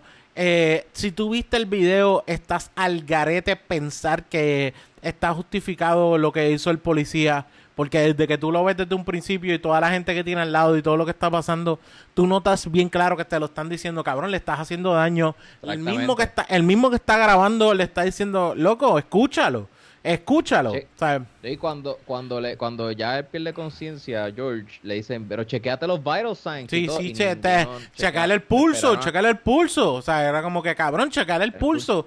Y nada, dije, ninguno de los policías se le ocurrió. Así mismo lo levantan porque eh, tengo entendido que ya estaba, o sea, ya él tenía que estar muerto en el proceso eh, en- a lo que lo están levantando. Y está bien, bien, bien cabrón. Que a pesar de todo, esta cantidad de gente que él tenga alrededor, tú me vengas a decir a mí que yo como quiera me quedé con la rodilla puesta. Lo siento, por el que está defendiendo al policía nunca vio el video y quiere tomar una idea. de- y es, y te lo pongo sobre la mesa, es un fucking racista. Perdóname. O es una persona, o un clasista, whatever lo que lo quieras definir. Pero es una, una persona que, que no no tiene, o sea, lo está haciendo por odio, más que por, por una decisión del ser humano, ¿me entiendes? Sí, si es hubiese sido blanco no lo hubiese estado... Vamos, a hecho. hacer, vamos a hacer la, la, la hipótesis de una persona que dice, ah, mira, sí, yo creo que el policía lo mató a propósito. Lo que hizo lo hizo para matarlo, pero no lo hizo porque el tipo era negro. Lo hizo porque ese policía es un cabrón. No lo hizo porque estaba agregando con... No, eh, si el tipo tuvo 18 casos, ha tenido 17 18 quejas, ese policía, Derek eh, Chauvin, no sé cómo se Chauvin, pues ese, ese 18 quejas, eh, ¿sabe? Y dos por parte de cuestión de medidas disciplinarias por, eh, por lo que había hecho y cartas O sea, es cartas que se le hacían. Y el tipo como que era estaba por ahí haciendo lo que le daba la gana. Este, por eso digo que vamos a pretender que alguien dice eso. Mira, sí, el tipo es un cabrón y lo mató, pero no lo mató, no lo mató porque es racista, lo mató porque es una persona, porque es una persona mala. Y esa persona le diría, ¿dónde están los videos? ¿Dónde están los testimonios de la policía matando a gente blanca desarmada? O sea, ¿dónde están esos casos? Como que eh, enséñamelo. Ya De que- hecho, ya que, ya pusieron- que supuestamente esa policía no, no, no fue, su acción no fue dirigida de una manera racial, Ujú. este, eh, muestra dónde están los casos de, de los, de los policías este, torturando a plena luz del día a gente blanca desarmada. Mano, yo vi una foto de los que. de- el que causó la masacre de Colorado en el cine. Sí. Y, y otro mass shooters. En donde. Yo. Puedo, puedo pensar que no resistieron al, ar- a- al arresto. porque- pero no sé cómo se dio eso. Pero la cosa es que. Si uno, si esos mass shooters, aunque no se hayan resistido al arresto, o sí, de seguro, si fuesen negros, los hubiesen fucking torturado. Los En, el, en el- en el arresto, o lo mataban. Sí, sí. Ajá. Lo- le entraban a tiro, si hubiesen Ajá. sido negros. Que, que, que ¿A ver esas tiros? fotos de cuando arrestaron a aquellos blancos que hicieron, que crearon un mass Ujú. shooting, este, ver que fue un arresto bien pasivo, bien, a ver, vamos a caminar por aquí. Yo, ay, yo dije como que coño, es verdad, puñeta.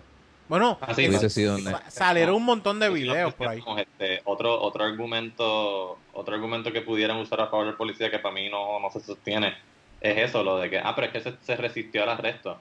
Eh, o sea, ya estaba arrestado, esposado, tirado en el piso. ¿Qué más, qué más tú quieres? ¿Qué más este, qué más se iba a resistir? Ya estaba neutralizado, no había que, no había que llegar a ese nivel. Fácil. Lleva, Eh. Estuvo cuatro minutos adicionales con la rodilla puesta. Y- y- Cuando ya lo había, ¿sabes? Ya eh, eh, lo estaban matando. Eso para que, te- que, que una de las cosas quede la- bien clara. y, y- y- y esto ha despertado también como que ya la, la- una caja de Pandora de otros este conflictos con otra cosa, exacto, porque quiero moverme entonces este a verdad que acusaron al policía de asesinato en segundo grado que lo que he leído el asesinato en segundo grado en Minneapolis. ¿Cuál es eh, la diferencia entre primer pues, grado y segundo entre, grado? entre, entre segundo grado lo de primer grado que lo mencioné ahorita es que en primer asesinato en primer grado es que hubo premeditación que el policía dijo yo voy a hacer esto porque quiero matar a esta persona que hubo toda la intención de, de matarlo ese es asesinato en primer grado que hubo premeditación que la persona dijo ok en un momento de lucidez él dijo espérate yo voy a matar a esta persona y lo hizo. En segundo grado es que tú actuaste de una manera temeraria, de una manera eh, peligrosa, y el Estado te imputa a ti el, el- el tener que, el, el saber que esa manera en que tú estabas actuando ponía en riesgo la vida de una persona y que había el, el- la expectativa razonable de que tu conducta podía causarle la muerte a una persona. Esa, es- esa es la, la, la diferencia. Y en mi opinión, yo estoy de acuerdo con la acusación de segundo grado porque creo que la de primer grado es mucho más difícil de probar. Sí, eh, y tiene más forma de salir. Si se va a juicio por jurado y tienen que probar premeditación, tienen que probar intención, va a haber más de un fucking anormal en ese jurado que va a decir, ah, pero es que yo no sé si él lo quería matar, a lo mejor fue sin querer, ¿entiendes? Eh, Y esto va a tener Y la misma que- presión pública que tuvo Oye, y fácil, Más o menos. fácil. Eh, ya, un- un- una pausa ahí hablando de jurado. Sí. Un jurado se supone que esté enajenado de casos así, tan... Eh, o sea, de Diablo, va a estar que bien- esté- Va a estar bien que difícil. Eso va a estar bien difícil. Eso está, cab- eso está difícil. Tú tienes que ser bien morón para ser jurado de, de, de un caso tan notorio en el que... Sí, bu- estamos buscando y- el, y mita- que- el o sea, ¿qué mitaño que no, no tenga que internet. pueda- puede- que pueda dudar si ni tan siquiera se informa. Sí, tienes que buscar a Bueno, alguien pues, que no tiene internet y acuérdate se que- limpie el culo con el río. ¿Sabes? Porque Pues no se supone, en teoría, se supone que el jurado lo que use para tomar su decisión es solamente la evidencia admitida durante el juicio. no lo que han visto afuera ni nada por el estilo. Exactamente. Sí, pero no, no, mm, no es cierto que no pueden participar si ya han escuchado noticias y han leído artículos y eso. Exacto, pues hay un procedimiento cuando escogen jurados donde están la- los abogados de fiscalía y los abogados de la defensa y el juez entrevistando a posibles jurados y le hacen un montón de preguntas para entonces decidir si esa persona va a poder emitir una decisión eh, basada en lo que vea y no en lo que ya vi, en lo que vea en el juicio y no en lo que ya tiene en su mente. Exacto. Por lo tanto, escogerán a una persona que no lee noticias ni... No lee, que no ve, no se informa. Los abogados, eh, eso, eso- ese- todo ese proceso es bien este tedioso y bien interesante, pues, porque los abogados de defensa obviamente Pero van a tratar es tedioso o conseguir interesante. gente blanca para el jurado y las fiscalías van a tratar de conseguir gente negra para, para el jurado y la defensa va a tratar de conseguir gente mayor que no estén pendientes a las redes, que estén pendientes a las noticias re- regulares, no, no redes sociales como tal. A Todo eso, Fox. todo eso se va a dar. Que estén pendientes a Fox. Sí, que lo- los abogados escogen una cierta cantidad también, ¿verdad? Cada uno, sí. Sí, exacto. Son 12 jurados y cuando están en el proceso de escoger, eh, hay unas... Ambas partes tienen la oportunidad de, de, de, de- de descartar jurados. Tienen como tres opciones. Pueden descartar... hay, hay, hay, una, hay unos jurados que pueden descartar sin justificárselos al tribunal, que son como, como unas ñapitas ahí que les regalan, como que mira, tienes tres, tres breaks para eliminar a alguien porque sí. El Mm. resto me lo tienes que justificar. Y el juez lo aprueba o no lo aprueba. Oh, el juez tiene la última palabra de decir, estos son, estos van a ser el jurado. son jurados, No, sí. no, yo pensé que por que tenía como que, ok, tú tienes cuatro del jurado, tú escoges cuatro del jurado y yo escojo ot- otros cuatro. Como que el Pues juez.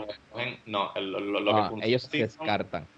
La cantidad que tienen para descartar, tienen unos cuantos que pueden decir, mira, no, este no, este sácamelo. Estoy usando mi, mi whatever, este, eh, la opción que tengo de, Sí. de sacarlo porque sí. De Muchos- un punto en adelante, cuando agotes eso, le tienes que decir al juez como que no, juez, yo no, esta persona no está calificada, el juez te lo va a cuestionar y el abogado de la otra parte también te lo va a cuestionar si él lo quiere ahí, tú sabes, es un proceso bien, bien, So, este, so, en, en ese transcurso, ya después de que los tres hayan agotado sus chances, puede que haya una cantidad eh, desequilibrada de jurados que quizás el de la defensa haya votado por que haya ganado los argumentos o el, el de el, de lo- el- el- el del acusado. Gente, Cuando ahí donde ustedes lo ven. cuando los dos están escogidos, puede que el- la defensa o fiscalía esté pensando como que me jodí o puñeta, lo logramos, ¿entiendes? Como que dependiendo de quiénes hayan escogido. Ahí donde ustedes lo ven. Ya es un Ah. abogado de tres pares de cojones. Él ha salvado a como No. 30 personas de casos inocentes y él sabe que son inocentes. y le ha- salvado Yo- la vida y ustedes no, Yo ustedes no nunca- tienen idea. Nunca- Ustedes no tienen nunca- idea. A lo, eh, lo que, a lo que quería llegar era que, bueno, entonces, en este caso, si el jurado se va, si, si la defensa de Chovik, ¿cómo es? Chauvin, ¿Chovik si la defensa de él logran convencer a, a tener un, al juez y tener un jurado que, que favorezca quizás esos estándares de, de brutalidad, por, de- por no decir otra manera. No, no, estás bien, estás puede bien. salir, puede salir eh, bien. Pues pu- pudiera salir este bien, sí. O sea, lo primero que, que por lo menos Fiscalía va a preguntarle a esos jurados es como que usted tiene familiares, seres queridos que son policías. Si, si dicen que sí, van a usar estas opciones que te digo de, de, de descalificarlo a la soltar. Ah, sí, mi esposo es policía. Da- por favor, sácame a esta señora de aquí. No, no, es que Ya. Eh, bueno, pueden ser policías, pero, mano, es que va a estar bien. di- Eso va a ser un proceso tan y tan tedioso. Eso va a durar tanto por el hecho de todo lo que hay en, en la, en el media, todo lo que hay en, en las protestas, todo lo que hay en, en, en los videos que ya existen. Porque imagínate fácil, vamos a verla. La evidencia más grande que se tiene, ¿cuál es? El video Yeah. los diferentes videos que pueden haber. So, esa misma evidencia que ya tú la hayas visto antes, ya te va a tener una forma de estar pensando ante lo que tú vas a hacer, ante la decisión que tú puedes tomarle en, en un juicio. Y ante Uy. todo esto, esto, y el daño, y, y el daño que también va a hacer completamente la decisión que tome ese jurado puede también ser una de las cosas bien importantes porque la gente puede, en los raids, las peleas y protestas que hay pueden aumentar el doble si tú me vienes a decir que ese tipo sale libre. Ah, Por Eso- ejemplo, eso- eso, eso va a durar tiempo, bueno. pero, pero en Sí. ese proceso está. Qué bueno que lo mencionas porque quiero hablar ahora de, la, de las manifestaciones, este, pero me quiero buscar otra cerveza. Así que Métele, Bueno, dale, dale, vete. Porque- pero la realidad, la realidad ante todo esto, Ruby, ¿tú piensas que, que las protestas que se están dando, que ahora ha aumentado en muchísimos, en muchísimos lugares, se está demostrando que la policía está, está mucha, existe mucha brutalidad policíaca y muchas áreas donde la, la policía toma la decisión. Porque Eh, vi- sí. hoy mismo vi un video de un tipo que estaba parado frente a una protesta, estaba diciéndole a ellos como que, mano, estamos llorando por ustedes, de verdad, eh, yo me siento, esto que estamos haciendo lo estamos haciendo también apoyándolos a ustedes y todo esto. Y así mismo ese tipo lo cogieron, la policía se encojonó y así mismo se lo llevó y lo volvió pa- se lo llevó y lo arrestaron. Y es como que, cabrón, él no atacó a nadie. Él no hizo nada a nadie. Y, y, y, ¿Tú viste ese video? ¿viste, viste, viste el último video? Ese, El fue, ese fue el de... ¿Cuál- Porque está el del viejito también, que esto quedó cabrón. El del viejito iba a hablar, pero tú estabas hablando de cuál. De otro muchacho que estaba arrodillado y ellos estaban arrodillados protestando Ah, frente a la ya, que policía. estaba llorando casi. Sí, Y exacto. se lo llevaron así de la nada y what, what the O sea, como que se doing?" Sí, encojonaron, se encojonaron de que él estaba como que Él se hablando. estaba expresando y ya. Sí, sí, estamos hablando que él está en dos áreas de la Constitución, él está apoyado por dos áreas de la Constitución y asimismo, eh, de- diablo, Jan, qué sexy esa lambía ¿Tú sabes de, yo, de yo te- botella. Yo, te- yo tengo entendido que si tú insultas a alguien, Mm. eh, eso no, eh, eso, eso, ¿cómo es que se le llama? Es como un disappointment o algo así que se, un reaction de, de, de, de disappointment y tú insultas a alguien, eso no es un felony, como el, como que eso puede, yo supongo que es que debe ser considerado libre expresión, como que decir, libre ah, fuck expresión. you, y Porque ya. si yo le digo no- a Jan que está más calvo que yo, esto es realidad, eh, pero aún así Jan se puede ofender. Y No, sí, este, por lo menos aquí en Puerto Rico, Rubio, yo creo que yo estoy no más sé calvo que en, yo. otro- en otros lugares, pero aquí en Puerto Rico sí existe el delito de alteración a la paz, que si tú vas y le dices una serie de cosas a una persona que la ponen de mal humor y, y se encabrona y te empieza a insultar para atrás y qué sé yo, o, o- pasa otro incidente, pues sí se te puede acusar de haber cometido el delito de, de alteración a la paz. De, ah, pero eso es aquí en Puerto Rico. Es como una provocación. Como una provocación, exactamente. Ah. Es que yo lo voy a hacer en una policía, creo que es de Nueva York, que pero sí, que creo que depende entonces de las leyes de cada, cada estado. Sí, de cada estado, Este, completamente. Pero la, pero la, pero eh, aquel muchacho ni tan siquiera estaba insultando a la policía, estaba diciéndole como que, como que, ah, exigiendo lo, lo que la protesta dice, como que paz y qué sé yo, y que él se siente triste Sí. por todo lo que está pasando, él quiere que se unan. Y una, unos policías se levantaron, lo, lo, lo cogieron y lo arrestaron por simplemente él expresarse. Estar expresándose ante lo que estaba pasando. Eso está cabrón. Entonces el viejito consigo. también, que lo vieron patas arriba también y lo, lo, lo- lo- cayó noqueado en el suelo. Cabrón, rápidamente le rajaron la cabeza en menos nada, brother. Eso estuvo bien, cabrón. Yo me quedé como que, coño, es un don de 70 años, puñeta. Estoy tratando de ver a ver si consigo aquí ese video para enviárselo a ustedes por Twitter. Pero eh, es que la realidad es que, diablo, mano. O sea, es una, es una cosa que tú te quedas como bruto por el hecho de que un don. Y de hecho, yo creo que el don estaba moviéndose para llevar unos documentos al, ahí al lado. Y así es como que, como que, hermano, era, era una cuestión como que déjame pasar y así mismo lo empujan. Yo no sé si el don se dio contra el, el, el, el, el- la, La contra el piso. Se dio contra el piso o se dio contra las bolas esas que habían al lado. Que de hecho, No, no, Sa- sí. Santo David lo puso. Santo David. Santo David, sí, San Bernard. Todos los nombres de tu vida. Ah, Ah, yo. Qué Santo David. No me sorprendería que es un handle. Ok, mira, el policía que empujó al, al viejo, de Santo David lo acabo de poner hace 15 minutos, eh, lo pusieron, lo arrestaron y charged, been charged with eh, assault in second grade. Second degree, Dios mío, second grade. Estoy eh, traduciendo second degree y lo dice Oye, en eso inglés. fue rapidito. Eso fue Sí, sí. rapidito. No, no, ahora esto va a pasar, papi. Ahora si hay grabaciones y todo lo demás, sabe que eh, le, le tiene que estar malo, o sea, le tiene que estar fuera de lugar. Pero qué bueno que, coño, mano, el don lo que está hablando es contigo. Yo no entiendo cuál es la capacidad que tú tienes para empujar a un señor mayor en vez de decirle, señor, por favor, déjenos pasar y muévase, ¿no? Así mismo le cayeron encima. Yo no sé si esta, este video yo lo vi en Facebook o lo vi en Twitter, no me acuerdo, el del muchacho que lo arrestan. Pero ante todo esto se ha notado mucho más esa brutalidad. Había también una pareja de teenagers, estaban en su carro, lo cogieron, les explotaron las gomas, le rompieron el cristal y le te, a la muchacha la bajaron a la fuerza y al noviecito que estaba guiando. Le- que el tipo le- no se quería, estaba le- aguantado, que no se quería bajar. Estaba aguantado del guía, estaba, estaba, tenía miedo. Sí, para los, un taser. tasers, los tasers también te pueden matar. Tienen como un nivel de. Sí, Si lo pones. Si te dan demasiado alto. si, te tiran- si, te- si- si está muy alto, te tiran más de un taser a la vez, te pueden también. este Te pueden matar, de seguro. No tengo el dato, pero de seguro así han muerto un montón de personas negras a manos de los policías también. Sí, bueno, eh, también dependiendo de tus condiciones del corazón, porque una de las cosas que hace es aguantarte el- las palpitaciones, tú sabes. Y si tu corazón está débil, también te puede ir a ajuste. Pues sí, yo lo que quería decir de las manifestaciones es que están poniendo, están poniendo de, ¿cómo se dice? Gracias a las manifestaciones estamos viendo el- a- a hasta qué grado la policía está al garete Ujú. Con sus tácticas de, de, de, de reprimir a la, a la gente en general, pero pues obviamente estamos hablando de un tema, del tema del, del racismo.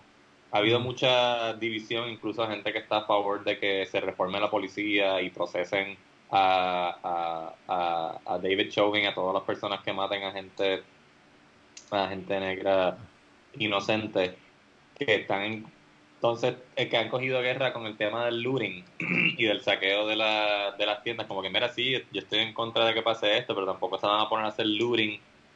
Yo, no es que yo esté a favor del, del looting, pero pienso que eso no debe de, eh, no debe de, ¿cómo se dice? Quitar la atención al, al tema principal, ¿verdad? Cierto. este, la brutalidad policíaca. Yo pienso que las manifestaciones y el vandalismo son este un sin, si hay, si hay manifestaciones y vandalismo es porque hay un problema que que peor, mucho peor. Está pasando algo peor que está provocando este tipo de acción. Y habiendo dicho eso, pues sabemos que no todo, eh, no todas las cosas malas que pasan durante una manifestación es por culpa de los manifestantes, sino que hay gente infiltrada que les gusta provocar ese tipo de confrontación con la policía y pues también como hemos visto estas últimas dos semanas, la policía simple, hay, lugares donde la policía simple y sencillamente está súper al garete, ven a gente caminando por la calle y rápido le empiezan a tirar gases, balas de goma, eh, todo tipo de, de, de tácticas represivas. Yeah, eh, yo, yo estoy eh, en contra del looting. Sí estoy de acuerdo con que eso no debe quitar la atención de, de- del, del, del- del pre- del propósito de la manifestación. Y estoy contra del looting, no, no, pero no de, de, de que del vandalismo. Y eh, es irónico, pero lo que pasa es que Mm. para mí fucking joder el negocio de una persona de tu comunidad que también está trayendo eh, beneficios a tu comunidad, está apo- aportando a la economía. Sí, ¿Qué sí. culpa él tiene de que un blanco racista haya matado a, a un hermano? ¿Entiendes? So, Yeah. la- yo- y he visto videos de los mismos manifestantes diciéndole a gente que está tratando de romper letreros y todo como que no, y le abuchean. Porque este no es, ne- no es necesario.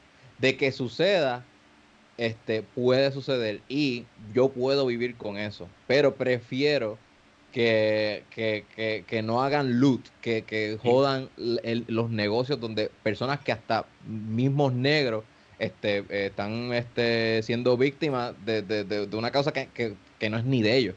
Sí, sí. Que- usted sabe, de que- que- sabe. Eso ah, me, me jode. Que de hecho, tengo un ejemplo. Este, y pues, es una pena que Trump se haya recostado de este caso. Pero pues, la, la verdad es que unos looters mataron a un guardia de seguridad negro que estaba defendiendo un negocio que estaban looting y lo mataron. Le, entra- le dispararon. Diablo. Esto, o sea, esto no puede llegar a... o sea, un looter, puñeta, pues mira, ya ni, ni me importa que te lo robes, róbatelo, pero fucking vas a matar a alguien por un televisor, porque fue por un televisor que se estaban robando en, un, en una casa de empeño. Sí, por sí. un televisor mataron a ese hombre de 77 años, un guardia retirado que conocía al dueño. O sea, que eh, eh, eh, eh, es bien, bien finita la raya, pero si lo vemos en el macro, estoy de acuerdo que eso va a pasar y no debe eh, quitarle la atención a que deben pagar, estos policías deben pagar por su acto. Sí, y la, creo que ya lo mencioné en el episodio, de- en este episodio, pero que el- para bien, ¿cómo te digo? Es, este, no es casualidad que este, el caso de David Chauvin se esté moviendo como se supone. O sea, para mí, el que se esté llevando a cabo el caso, pues como se supone, es consecuencia directa del nivel de las manifestaciones. Porque Cierto. Sí. En el 2014 hubo un caso parecido donde un policía en Brooklyn ahorcó hasta, hasta matar a un tipo que estaban arrestando este porque estaba supuestamente vendiendo cigarrillos. Y, y esos policías lo, les hicieron un proceso disciplinario interno, si, si no me equivoco. La misma agencia, el mismo precinto de la policía, un procedimiento disciplinario interno, o no me acuerdo si por lo menos llevaron la evidencia a un gran jurado y nunca los acusaron de, de nada. Y es un video donde están un policía está esposando al tipo y otro lo está aguantando por el cuello hasta que se muere. Que es un caso bien bien parecido donde esos policías simplemente no, no fueron acusados de... Eso, es, que- eso, es, eso fue eh, casi impunidad, ¿verdad? Exactamente. Básicamente. Eso y- es que, que tú Y, y quieres. Jan, a, a Chauvin no lo arrestaron hasta los par de días también, que yo pienso Sí, que sí, eso el también da, mucho que decir. No es como que fue de inmediato, vamos a procesar a este cabrón. De hecho, las Yeah. protestas se dan diciendo que lo que hace falta es arrestarlo. Pero Mm. en el proceso se dieron cuenta que hay algo más grande. Hay una cuestión de racismo, hay una cuestión de, de una división que existe, de una forma de tratar. Y se están, como que el media se ha encargado de seguir llevando información de más gente todavía de esto que había pasado, que esto es una fucking bola de nieve gigante que lleva bajando hace rato. Y está, pasa y está pasando, porque desde, desde el punto donde cada uno de, de- de- de los tratos que tienen contra los blancos versus los que tienen contra los negros, de- del área donde esto también yo creo que creo que en, en- en muchos otros países también se está viendo esta manifestación de, de una u otra manera. Y incluso hasta el presidente de Canadá le preguntaron. Y el presidente de Canadá tiene bien claro que ese racismo también existe en Canadá. Porque Canadá tiene ese racismo. Ah, no, ha habido manifestaciones a nivel mundial, eso me ha Ujú. sorprendido demasiado. New Sí. Zealand, Francia, o sea, ha habido muchos países también que se han Creo unido, que, México, a eh, las manifestaciones. Y todo esto, este, todo, todo, todo el ambiente que hay ahora mismo, eh, o sea, el asesinato de George Floyd y todo lo que ha creado alrededor, en Estados Unidos alrededor del mundo, eh, la, la, la reacción también para mí está directamente asociada al, pues, al tipo de liderato que hay en Estados Unidos en estos momentos Full. que Full.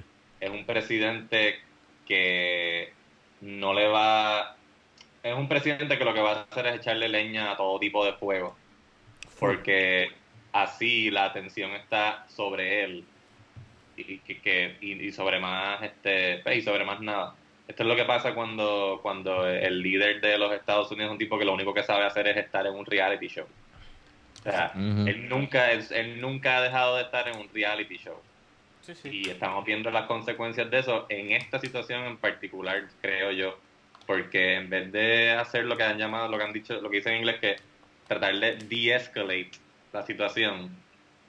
O sea, la gente no está diciendo, eh, o sea, yo, yo he leído gente diciendo como que, mira, nadie le está pidiendo a Trump que salga y diga que, que no es racista, que ama a los negros, o sea, estamos diciendo simplemente, cabrón, di algo, haz algo que baje por lo menos la tensión del ambiente y no, él hace todo lo contrario.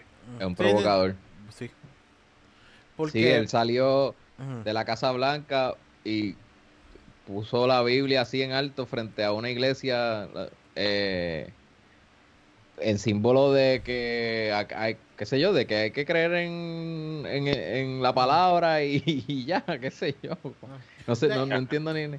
Es, yo pensaría Como que él está con Dios, que él está con Dios. Exacto. Quiero decirlo aquí, quiero decirlo aquí y si alguien tiene prueba a lo contrario, quiero que me lo prueben. Trump nunca se ha leído un libro en su vida y mucho menos la Biblia. Bueno, eh, estoy, estoy contigo. si se ha leído un libro, tiene que ser este, uh, How to be a white supremacist. oh, no, te busca un libro de cómo yo soy lo mejor que existe en este mundo. Y yo siempre tengo, lo, tengo la, la contestación correcta. Porque eso es lo que siempre él trae, como que esta cuestión de como que eh, nosotros... Eh, de hecho, yo creo que el libro es como yo nunca he cometido un error o algo así, porque él, no comete un error, él nunca está mal, él siempre, siempre es un ataque hacia él todo, tú sabes, hay tanta, tanta área donde tú, sí, puedo pensar que haya leído un par de libros, que sean libros que realmente tengan la capacidad de algo positivo, pues son otros 20 pesos. El libro de autoayuda de Trump se llamaría How to Not Give a Shit About Anything mm, Ever. Mm. Diablo, cabrón, sí cómo hacer lo que es el non fucker más grande ahora mismo.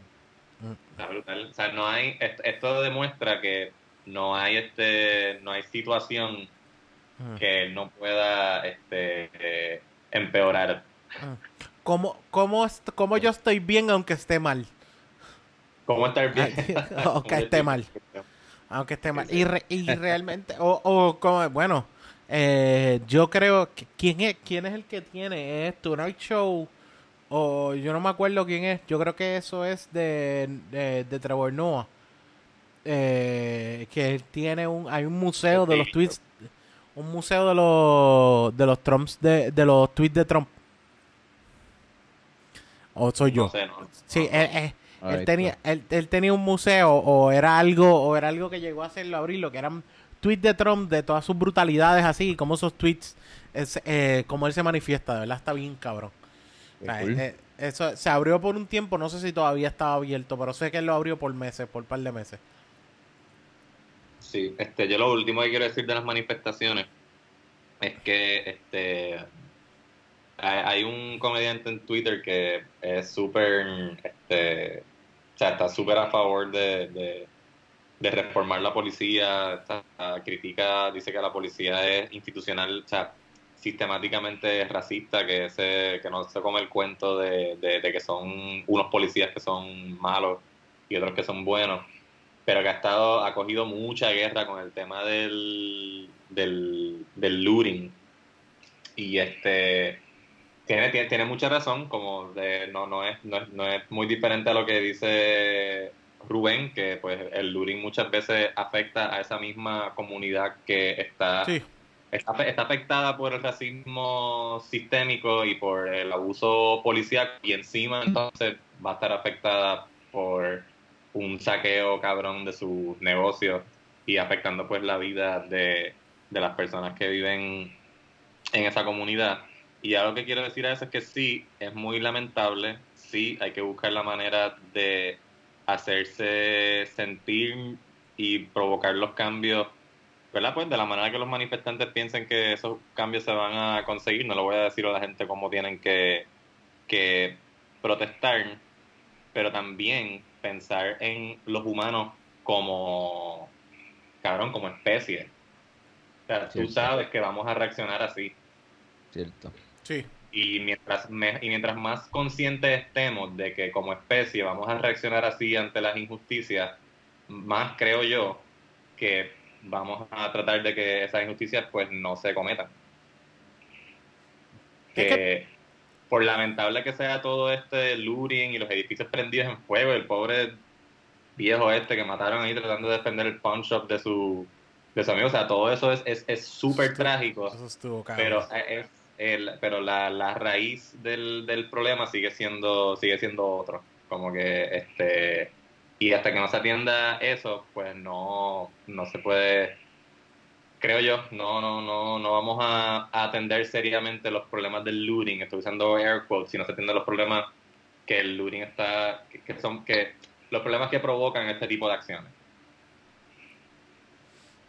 Mira, bueno, De- eh, y yo creo que también no existe, eh, yo creo que creo que es una de las cosas que tenemos que tener bien claro. Existe mucha gente que está pensando que porque no está pasando aquí, esto no nos concierne, pero realmente es algo que a los puertorriqueños también nos concierne.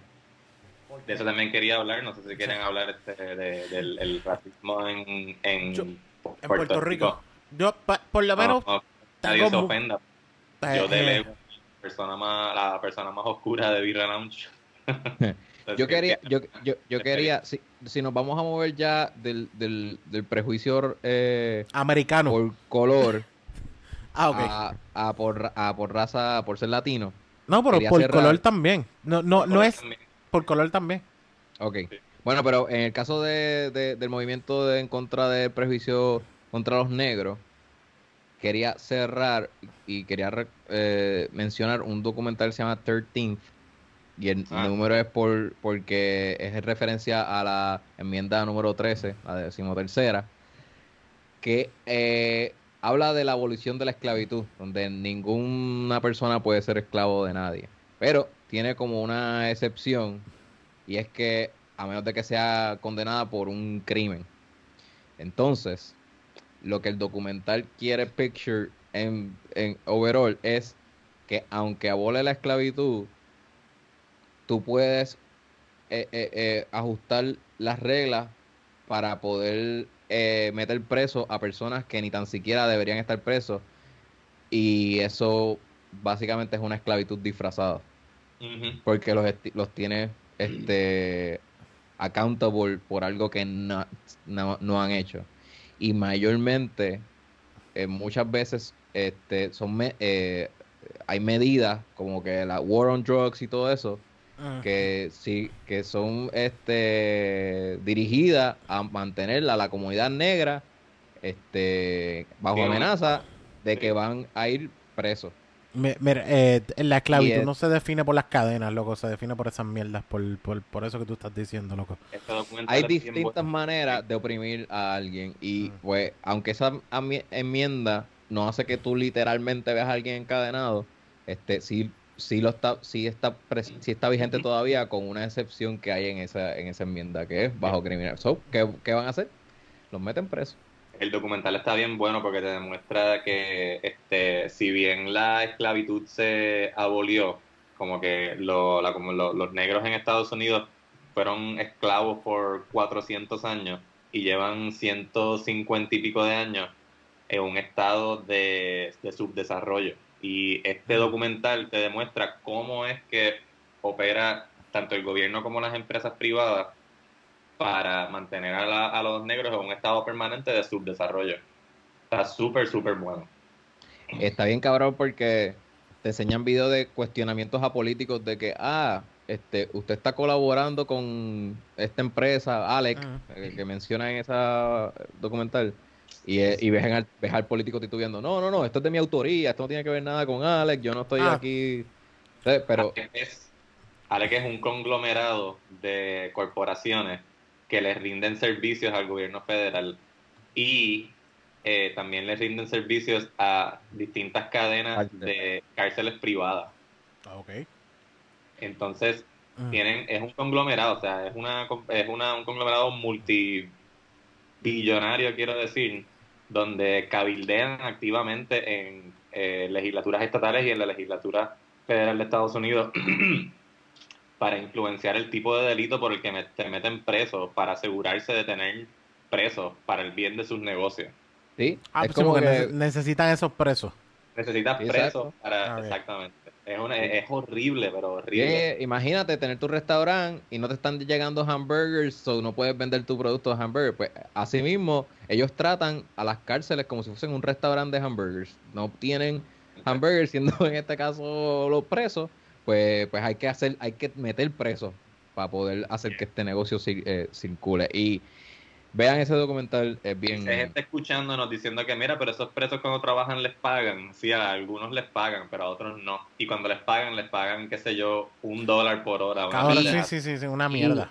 y aunque aunque les paguen o no hay presos hay gente inocente allá adentro Ahí adentro, exacto. Sí, que todavía, sí, sí, que todavía están haciendo su trabajo y siendo inocentes.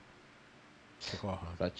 Cabrón. Está cabrón. Pues sí, no sé si quieran, este, yo en verdad, eh, por, por mi por mi color de piel, pues no conozco mucho sobre el racismo en... No te quieren meter. No, nunca, nunca te han hecho un chiste de por ser blanco. No lo he, no lo he padecido. Este, así que no, no, sé que sé que en Puerto Rico hay racismo, este, ni yo vengo de un linaje de gente racista. de Guaynabicho. Adiós, este, sí, de gente racista, perdón. Exacto, de gente de Guaynabicho no, yo soy el primero, mi familia en mudarse a Guaynabo. Made it. el alfa de, esa generación. No, este, lo que quiero decir con eso es que sí, o sea, que yo, yo he escuchado todo tipo de comentarios racistas desde bien chiquito. Este, por mi, mis abuelas y mis abuelos, los cuatro eran súper racistas. Y mm. a pesar de que yo no tengo prejuicios, o sea, no, no, no, pongo en práctica ese tipo de, de, prejuicios, pues los prejuicios los tengo, o sea, los, están en mi mente. Mi, mi primera reacción ante los prejuicios siempre es algo bien bruto, siempre es algo bien anormal, aunque no lo pongo en práctica. Y pienso que es mejor, pienso que es mejor decir eso que simplemente decir no, yo no soy racista, porque obviamente o sea, no, no lo soy. No, no, no, no quiero que un grupo de personas esté maltratado o un estado eterno de subdesarrollo y de opresión por su color de piel, pero no significa que no tenga prejuicios y maneras de pensar que indirectamente sí son este raciales. Es que, mano, existe tanta, tanta cosa que, que no se ve en, en, la corteza. Lo que, la única diferencia, yo digo, existe racismo. La única diferencia es que en Puerto Rico tú tienes más capas para llegar a ella o tú tienes más, o sea, más, más cuestiones más profundas para llegar a echar la culpa por racismo. Porque existe gente bien clara que tú los ves aquí en Puerto Rico que entra en un sitio y el guardia los sigue. Que por algo el guardia no los coge o, por algo no los cogen en un trabajo. Existen, muchos, existen muchas veces que se ve, pero también es una cuestión tan y tan fácil de evitar de que esa no es la razón porque vivimos en Puerto Rico, es como que en Estados Unidos es más marcado de que porque esa es la razón. Pero en Puerto Rico hay tanta y tanta excusa para uno poder evitar. Exacto. Te lo, tratan de, te lo tratan de disimular. Lo tratan de disimular. Y es, es el discrimen per se discrimen per se, porque también existe existe un punto donde hay un, hay un discrimen bien claro contra personas de cierto color o personas como se viste para que parezca que son de caserío o que son de algún grupo específicamente, porque el racismo muchas veces también es como que he puesto porque una persona, o oh, esta persona es negra, eso significa que esta persona es de caserío o parece, parece una persona que, que, que crece en, eh, como, te digo, este es de. Porque yo he escuchado, ah, este, este, parece que es de barrio obrero, porque, porque la persona es negra. Porque la persona eh, eh, es así.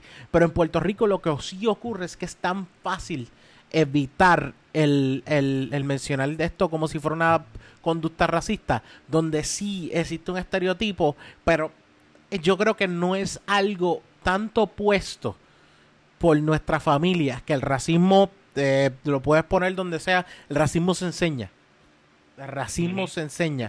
y, y yo creo que muchas veces se enseña por las clases que queremos definir. No, a veces no es la misma familia de uno. Es como nosotros vemos que las clases se definen. Porque existe un tipo de racismo, es una cuestión, y muchas veces es como que está cañón de que una persona tenga, por ejemplo, la ayuda del pan. O, ¿sabes? Eh, que le llegue eh, es como que, Dios mío, estoy diciendo el pan para decirte otros muchos nombres, whatever. Eh, la ayuda del pan específicamente y muchas veces porque está el plan 8 también que es para la, la vivienda pero estoy hablando de la ayuda del pan específicamente eh, y que y que los cupones exacto esa es la palabra que estoy buscando los cupones y muchas veces también por esto queremos definirlo y ponerlos así como que un tipo de raza o lo, incluso los definimos como como hasta raza de la forma en como, como se ven. Pero creo que es una cuestión donde muchas veces también venimos de una, eh, de una tradición de familia que sí puedo poner nuestros abuelos.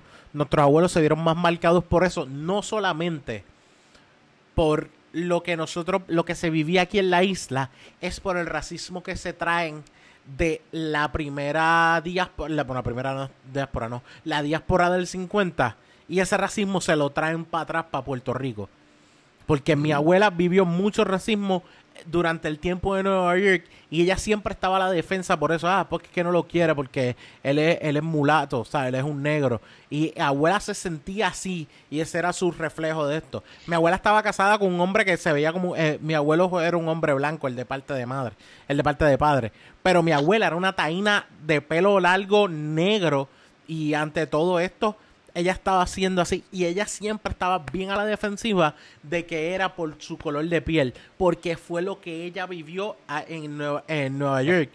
Porque ella se va jovencita para Nueva York a crecer a los 20 años y a esa edad ella está acabada de casar con mi abuelo y a esa edad está eh, el, racismo puesto sobre ella por dos cosas, tanto por su color de piel como por su eh, por ser hispana por ser puertorriqueña. So, había eh, existe eso tanto y nosotros traemos, para mí, nosotros traemos ese racismo de nuestros abuelos y no solamente el racismo como está impuesto antes la forma de pensar, porque para nosotros muchas, por ejemplo, mi edad, yo no sé si la edad, yo, yo eh, no sé si la edad de ustedes y ustedes fueron eso, pero mi crianza fue con mis abuelos. La mayoría de mi crianza fueron mis abuelos y muchas formas de pensar vienen de parte de, mi, de, de lo que me enseñó mi abuela. Y por ese lado a mí me, me define eso.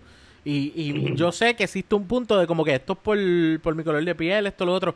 Yo no, no tengo per se una cuestión puesta donde yo te puedo definir, ah, a mí me discriminaron por mi color de piel. A mí, yo puedo decirte más, por mi área, a mí me han discriminado por, por mi obesidad. Eso ha sido más una, un discrimen para mí y tiene más marcado que por mi color de piel. Si las dos cosas fueron unidas, pues mira, o si fue por, por, por mi color de piel y no me, no me percaté, porque sé que he visto gente específicamente, y a mí me ha pasado, yo estuve, me acuerdo, haber estado audicionando para un para una película que necesitaban extras de, de negro. Y fue al revés. No, tú te ves muy taíno. Y yo como, what the fuck? esto, es como que, en serio, sí, sí, es que necesito bueno, te puedo usar, eh, y así mismo, te podemos usar como un mulato de la casa. yo como que, what? O sea, como un... un el, el, el, sí, me dije... Sí, como que, como es... O sea, sí, el tipo así mismo, el tipo, así mismo yo me paro, tú estás muy blanco y yo como que, what? Bueno, si quieres, vamos a hacerte la, la audición para ver si, si, si por lo menos te puedo utilizar como uno de los que está dentro de la casa, pero no creo. Y yo como que no creo, fue como que... Ok. ¿Por qué habrá sido? Y además de que no creo que haya muchos negros esclavos que eran gordos como yo. No es como que esto está... No, yo no creo que la alimentación fuera tanta como la que tú tienes. De esa manera. qué, interesante que, que como que excluyen a tu test porque es un poco más clara que de que otros negros. Mm. Pero igual, el prejuicio está. ellos quieren representar en un video este negro de, con un test de color como un, como un africano, pero el, el, que, el que tiene la tez un poco más clara igual sigue siendo prejuiciado. Exacto. Eso. Sí, sí, tengo entendido que sí, o sea, por lo menos yo lo, yo, yo, yo lo, no me acuerdo qué edad yo tenía una vez que una maestra nos dijo eso, como que, yo sé, ella, ella lo dio por acertado, mira, yo sé que ustedes no, no son racistas, pero el, el tema del racismo va mucho más allá, como que miren este salón de clase ahora mismo, pregúntese ustedes mismos cuánta gente negra tú conoces y díganme sí o no cuán, cuán, este, cuán integrado está la sociedad en, en, Puerto Rico. obviamente yo no puedo hablar por Estados Unidos porque nunca he vivido allí y lo cierto es que pues yo no sé si Puerto Rico pues por la por nuestra misma diversidad o por nuestro mismo tamaño que es una isla relativamente pequeña uno ve todo tipo de gente yo siento que veo todo el tipo de personas en todo tipo de lugar. Pero sí, había una diferencia marcada a la hora de lo que dijo la maestra, como que miran este salón de clase, era un salón de clase de veintipico de personas y no había ni un solo este negro en una escuela en el medio de Cupey, en una escuela que no era eh, cara, pero sí era privada. Era una escuela privada este, y esa maestra como que no, no, no, nos quería pues sembrar la, la curiosidad eh, o, el criterio de cuestionar este cuán integrado en realidad está Puerto Rico. Y fue la primera vez, yo creo que estaba en high school, en intermedia. Y fue la primera vez que dije como que, ah, coño, eh, tiene, hay algo ahí. Sí, güey, eh, y, la, y después Sí. te dijo, Jan, tú eres más de voleibol, tú parece que eres más de voleibol que de baloncesto. Tienes bien claro eso, como que Y se, mira, se nota. y- y- y- No, y, yo no puedo mano, jugar voleibol porque mis brazos no estiran, no estiran completo. No puedo. No, no puedes jugar. este, ¿Eres béisbol o, o baloncesto? Ajá. este tema está tan cabrón porque mi, mi abuela es negra. Yo soy yo soy nieto de una negra y mi abuelo es bien blanco. Mm, Sí. Por eso, hence el ginger. ujú. Entonces, pero yo he escuchado a mi abuela negra decir como que, eh, mira ese negro con esos ojos verdes. Como que se sorprende y todo. Y dice comentarios así. Mi abuela, te- de hecho, mi abuela tiene hasta sexto grado. Mi abuela no terminó la escuela. Mm. Pero La pues, mía eso- también era así. no sé por qué. Eh, de- de- pues, eran bien pobres y... Papi, había que irse a trabajar, esa era, hay, esa hay la un montón de, de. Pero el punto es que mi abuela diga comentarios así, ella siendo negra, porque mi abuela es negra, Ah. Sí. eh, me lleva a pensar el, el- el- condicionamiento en donde ya ha llegado el racismo, en donde hasta el mismo negro este, Quedan en su contra. está prejuiciado en su contra y ni tan siquiera sabe que, que le está afectando de verdad. Sí, sí. yo no que- ahora, ahora mismo pensando, porque no quiero pensar que quizás mi abuela se juntó con un blanco porque temía que iba a ser peor la cosa si se casaba con un negro. Puede ser. Este.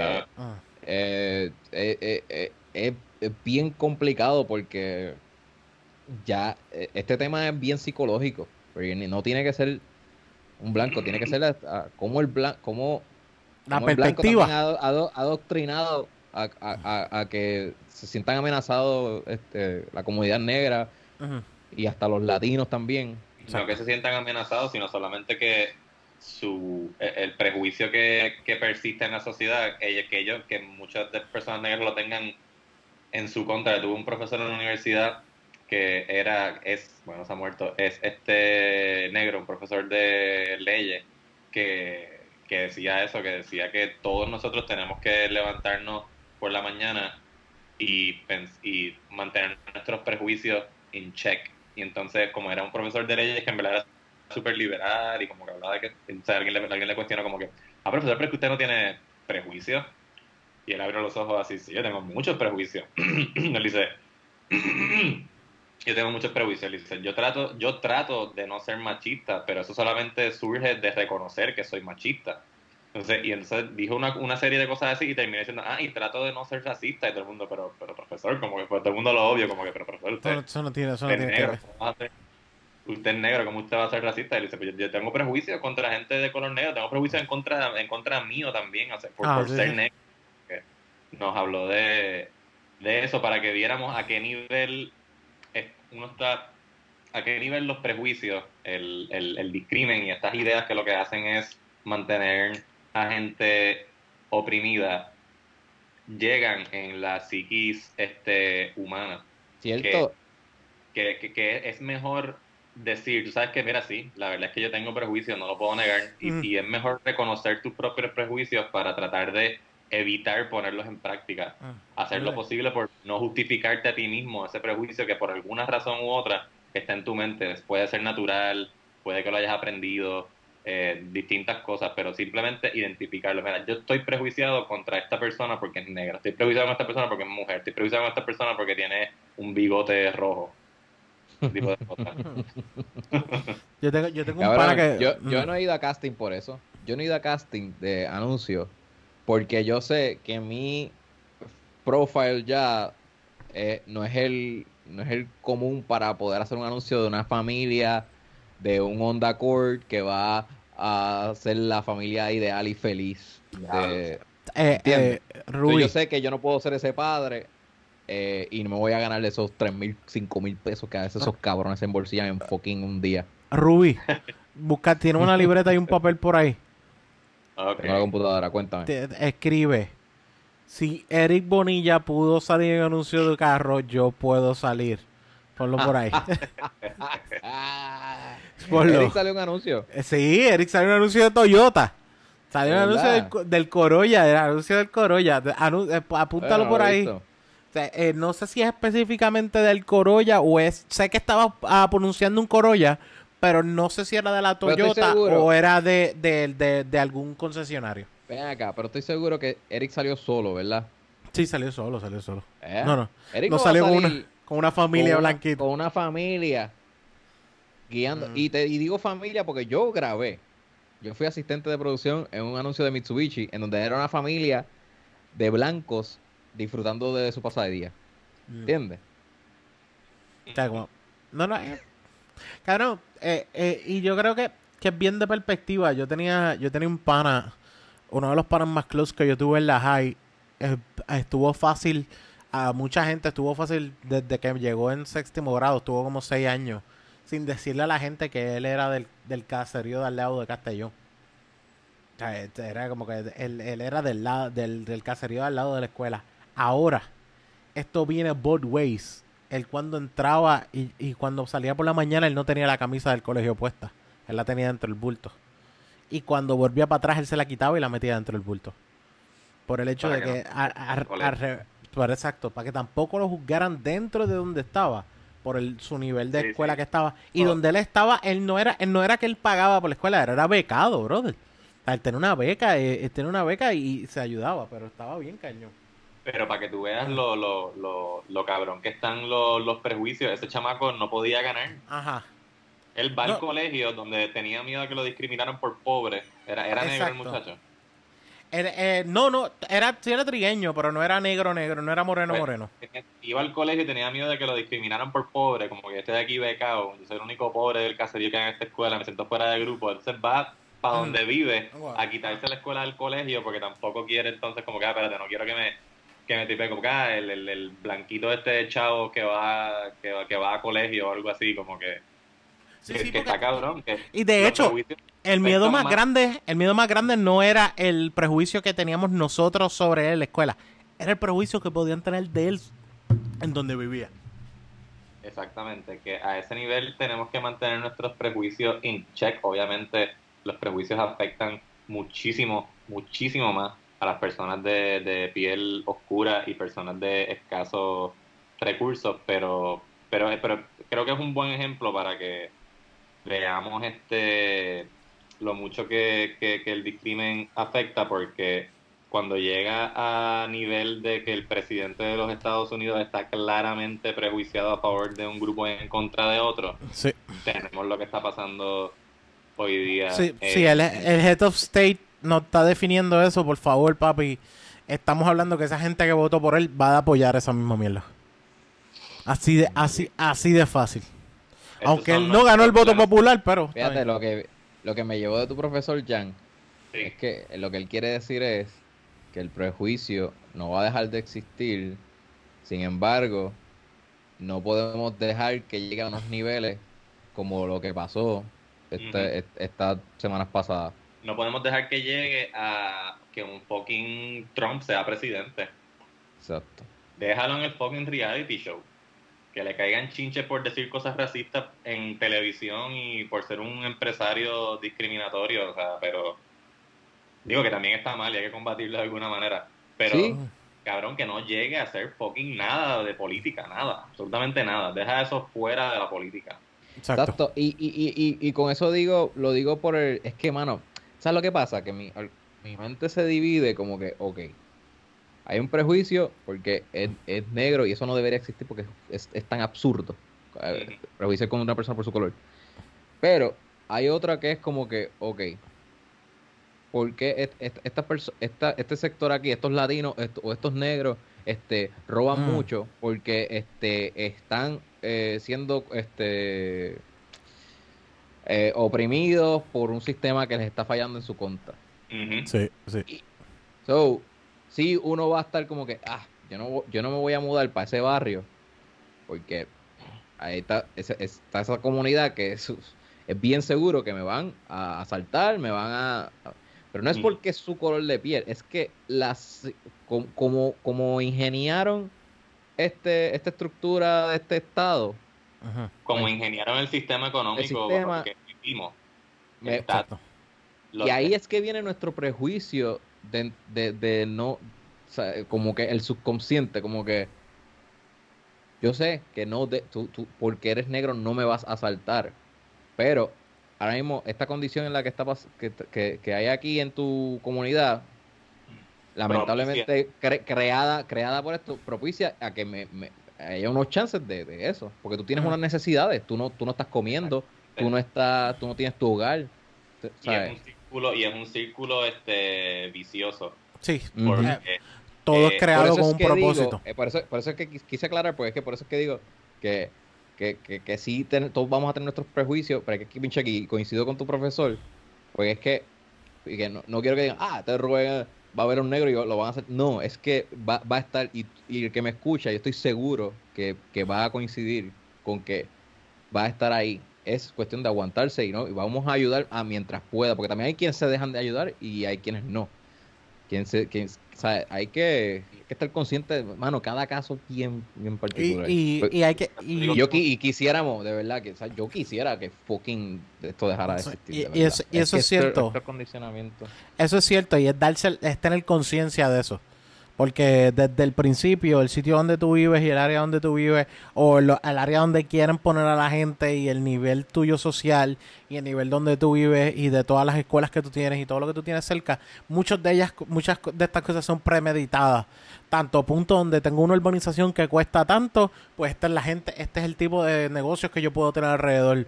Tengo un caserío, tengo un, un sitio de ayuda o algo así, pues este es el grupo que puedo tener alrededor. Eso es una de las formas que se define. De hecho, en Estados Unidos te crean lo, lo que son los rec centers de esto, los, re- los sitios recreacionales, ¿verdad? Eh, que los crean para que el, la misma persona, la misma persona de ese barrio se mantenga en ese barrio y no esté buscando cómo entretenerse o crear amistad o ideas en otro lado, sino es para dejarlos ahí. Ah, no, porque esto es para ayuda social. No, no, no, cabrón. Están obligándote a que esa ayuda social se quede, a que tú te quedes en esa área social. Así de fácil. Y es tener conciencia de eso. Que es como que, papi, si te están separando y así mismo va a estar. Porque imagina, ponlo aquí en Puerto Rico. Una de las cosas que yo una vez escuché es que eh, Palmas del Mar querían hacerle un pueblo solo. Que ellos decidieran como si fueran un municipio. ¿Y es- qué, qué- qué te dice eso? ¿Qué te es dice como redlining, como el Sí. redlining. ¿Qué? Bien cabrón. ¿Qué te dice eso? Sí, Que lo, sí, yo lo sí, que sí. quiero es mi esta- mi estatus social va a definir mi pueblo y lo que yo soy. Así de fácil. Si convierten a Palmas del Mar en un municipio, eso va a ser, sería horrible, pero sería este eh, un ejemplo perfecto para ver cómo de repente ese municipio consigue un montón de fondos y un montón de acceso a todo tipo de ayuda, a todo tipo de desarrollo que necesitan y el resto de Humacao se, se, se jode. Bueno, la realidad, la realidad es que es- eso fue, eso fue, eso fue para los 90 que tengo entendido que querían hacer eso. Ya hoy día lo que, ya, El ya, municipio Palmas del Mar, pégate un tiro, cabrón. ya, ya ahora, ya, de- de- pr- primero porque la playa es una mierda, yo no entiendo. La gente jura que son las playas también, cabrón, las playas son sendas mierda. Por poco me muero un día ahí. Pero eh, lo que sí es que, cabrón, ya ahora mismo son un montón de ancianos, o ya esa, esa idea, créeme que no va a salir. Eh, Palmas del Mar es un sitio de retiro más que otra cosa ahora mismo. Ya no, ya no hay break. Pues sí, este, yo para cerrar el, el, el- el tema y me vi el episodio, no sé cuánto tiempo llevamos hablando, pero este quería Dos decir horas, que- dos horas ya. Lo, lo que dijo Rubén de, de que este, esos prejuicios son perpetuados por un este sistema económico que lo, pues, que lo, lo, lo, lo fomenta, eh, es bien, es bien cierto. Este, y ahí es que se forma ese círculo vicioso porque el sistema económico fomenta que haya segregación, que haya gente con más poder, con, con muchísimo más poder que otras. Ese modelo económico crea estos prejuicios, esos prejuicios se los enseñamos a nuestros hijos o los aprenden en algún sitio y es bien, bien difícil salir de esto. Pero recuerden visitar papermark.com para que lean sobre iniciativas que están tratando de combatir todo este tipo de cosas que hemos hablado en el episodio de hoy. Esos son nuestros, pues, mis, mis two cents sobre eh, el tema de lo que está pasando. Espero que David Chauvin y los otros tres policías estén presos por mucho tiempo y que cada vez haya menos menos este racismo, espero. Sí, que, que esto sirva de ejemplo de que el racismo este debe de fucking dejar de existir. Que yo lo... hay mucha gente que dice, o sea, que, que subconscientemente lo que opera en su mente es como que, ah, esto no es un problema tan grave porque no me afecta a mí, pero a otra gente se les va la vida, se les va la fucking vida en esto. Es bien diferente, claro que sí. De hecho, yo lo único que espero es que cuando salgan de aquí a 50 o 70 años esperando, que, que sea un país bien diferente. Que sea un país bien diferente y el nivel de racismo que exista se haya ido. De verdad que sí. O por lo menos reducido completamente. Lo mayor. ¿Sabes que eh, escuché a Obama hablar sobre esto y él dice que ha visto la evolución de, de gente hasta blanca que se ha unido a las protestas, que eso es algo que era tan inusual verlo en los años 50, eh, porque tenías miedo de que también los mismos blancos los mataran. Y porque tus padres te iban a caer encima si hacías eso también. Tus padres te iban a caer encima, todo eso. So, Obama dice que él, le gusta, y coincido con él, como que, como que le gusta ver un crecimiento de apoyo en contra del racismo de parte de también de distintos sectores como los blancos. Ah. en parte yo creo, yo creo, yo creo que hay más conciencia este en estos tiempos. Hay más conciencia y hay más acceso a información, tirándolo a, regresando a lo de, a lo del fact checking de, Twitter. Eh, que verdad que se me acaba de ocurrir ahora, eso del fact checking de Twitter hay que este pues a, a lo mejor hay que tomarlo con pinza, pero pero en, en, papel, o sea, en teoría es una buena idea, porque hay tanta información allá afuera que en verdad es necesario tener un medidor de qué información es válida y qué información no. Por con, la información, porque yo confío, yo confío en que los buenos somos más y que con la información correcta vamos a hacer lo correcto. Sí, lo que pasa es que lo que pasa es que está pasando, vivimos un tiempo que la cantidad es lo que está definiendo, no la calidad, la cantidad. Acuérdate que antes lo que definía lo que definía la verdad que tú tenías en tu casa era una fucking enciclopedia. Ahora lo que define la verdad es tratar de creer lo que dicen en Twitter o alguna red social. O, o encuentras en internet, fácil, lo encuentras en internet pero realmente creo que ese fact-checking hay que empezar a ponerlo. Como mismo mi mamá confiaba en una maldita enciclopedia que tenía que leerla y ir poco a poco escribiendo y pasando las cosas al trabajo, yo creo que así mismo debemos hacer. Como que tenemos que tener algo tan y tan, algo que sea legit, algo que sea real.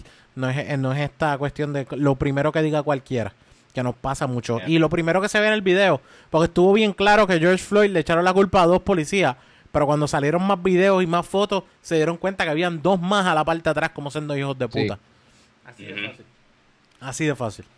Bueno, ¿alguna recomendación rápida antes de irnos?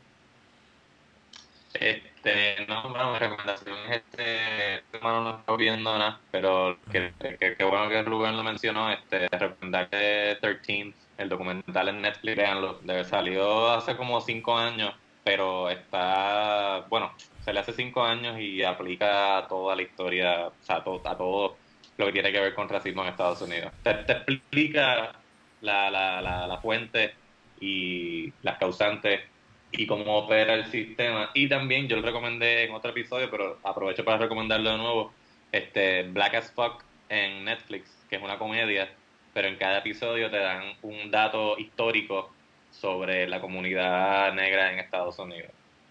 Ah, eso es con la muchacha con la que salió en The Office, right? Eh... Sí. Es con el, el, creador y el protagonista del show, se llama Kenya Barris. Y también sale, ¿cómo se llama ella? La hija de Quincy Jones, Rashida, Rashida Jones. Ok. Mm. Ok, tengo que verlo, tengo que verlo. Yo, eh, by the way, yo recomiendo, todavía no lo he visto, estoy mal. Voy a recomendar lo que no he visto, está bien cabrón. Pero esta noche me voy a sentar a empezar a verlo. El caso que está en Rich Filthy, que es de, de está en Netflix, que es de Jeffrey. El documental de Epstein.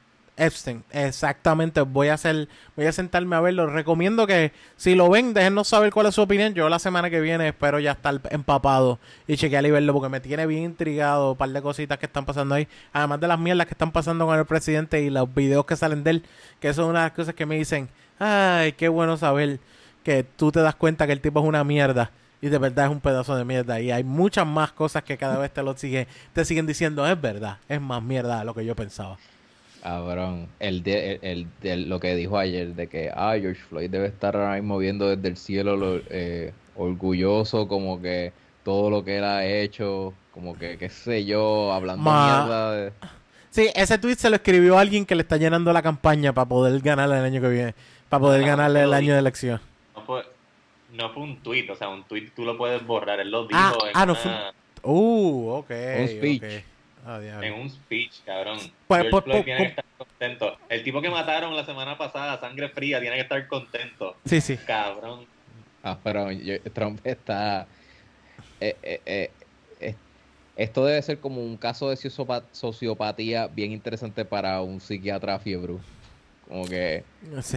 este, este debe ser su, su- como que su cliente, su mejor Ca- cliente para poder estudiar cómo carajo el Cap- cerebro llega a estos niveles de... Cabrón, lo- Claro. los profesores de psiquiatría tienen que y psicólogos tienen que estar usando a Trump para todos los ejemplos y de hecho yo Sí. empezaría todas mis clases vamos a ver el mensaje de Trump o el tweet de Trump esta semana vamos a ver qué es la que hay con eso Vamos a estudiar su conducta. sí exacto bueno Pues yo quiero recomendar eh, Watchmen, que yo leí el libro y a mí me fascina el libro. Y, Mm. y aunque la serie no es tan HBO oscura y tensa como lo es el libro, Ok. eh, este es un es una continuidad de los personajes y dónde están.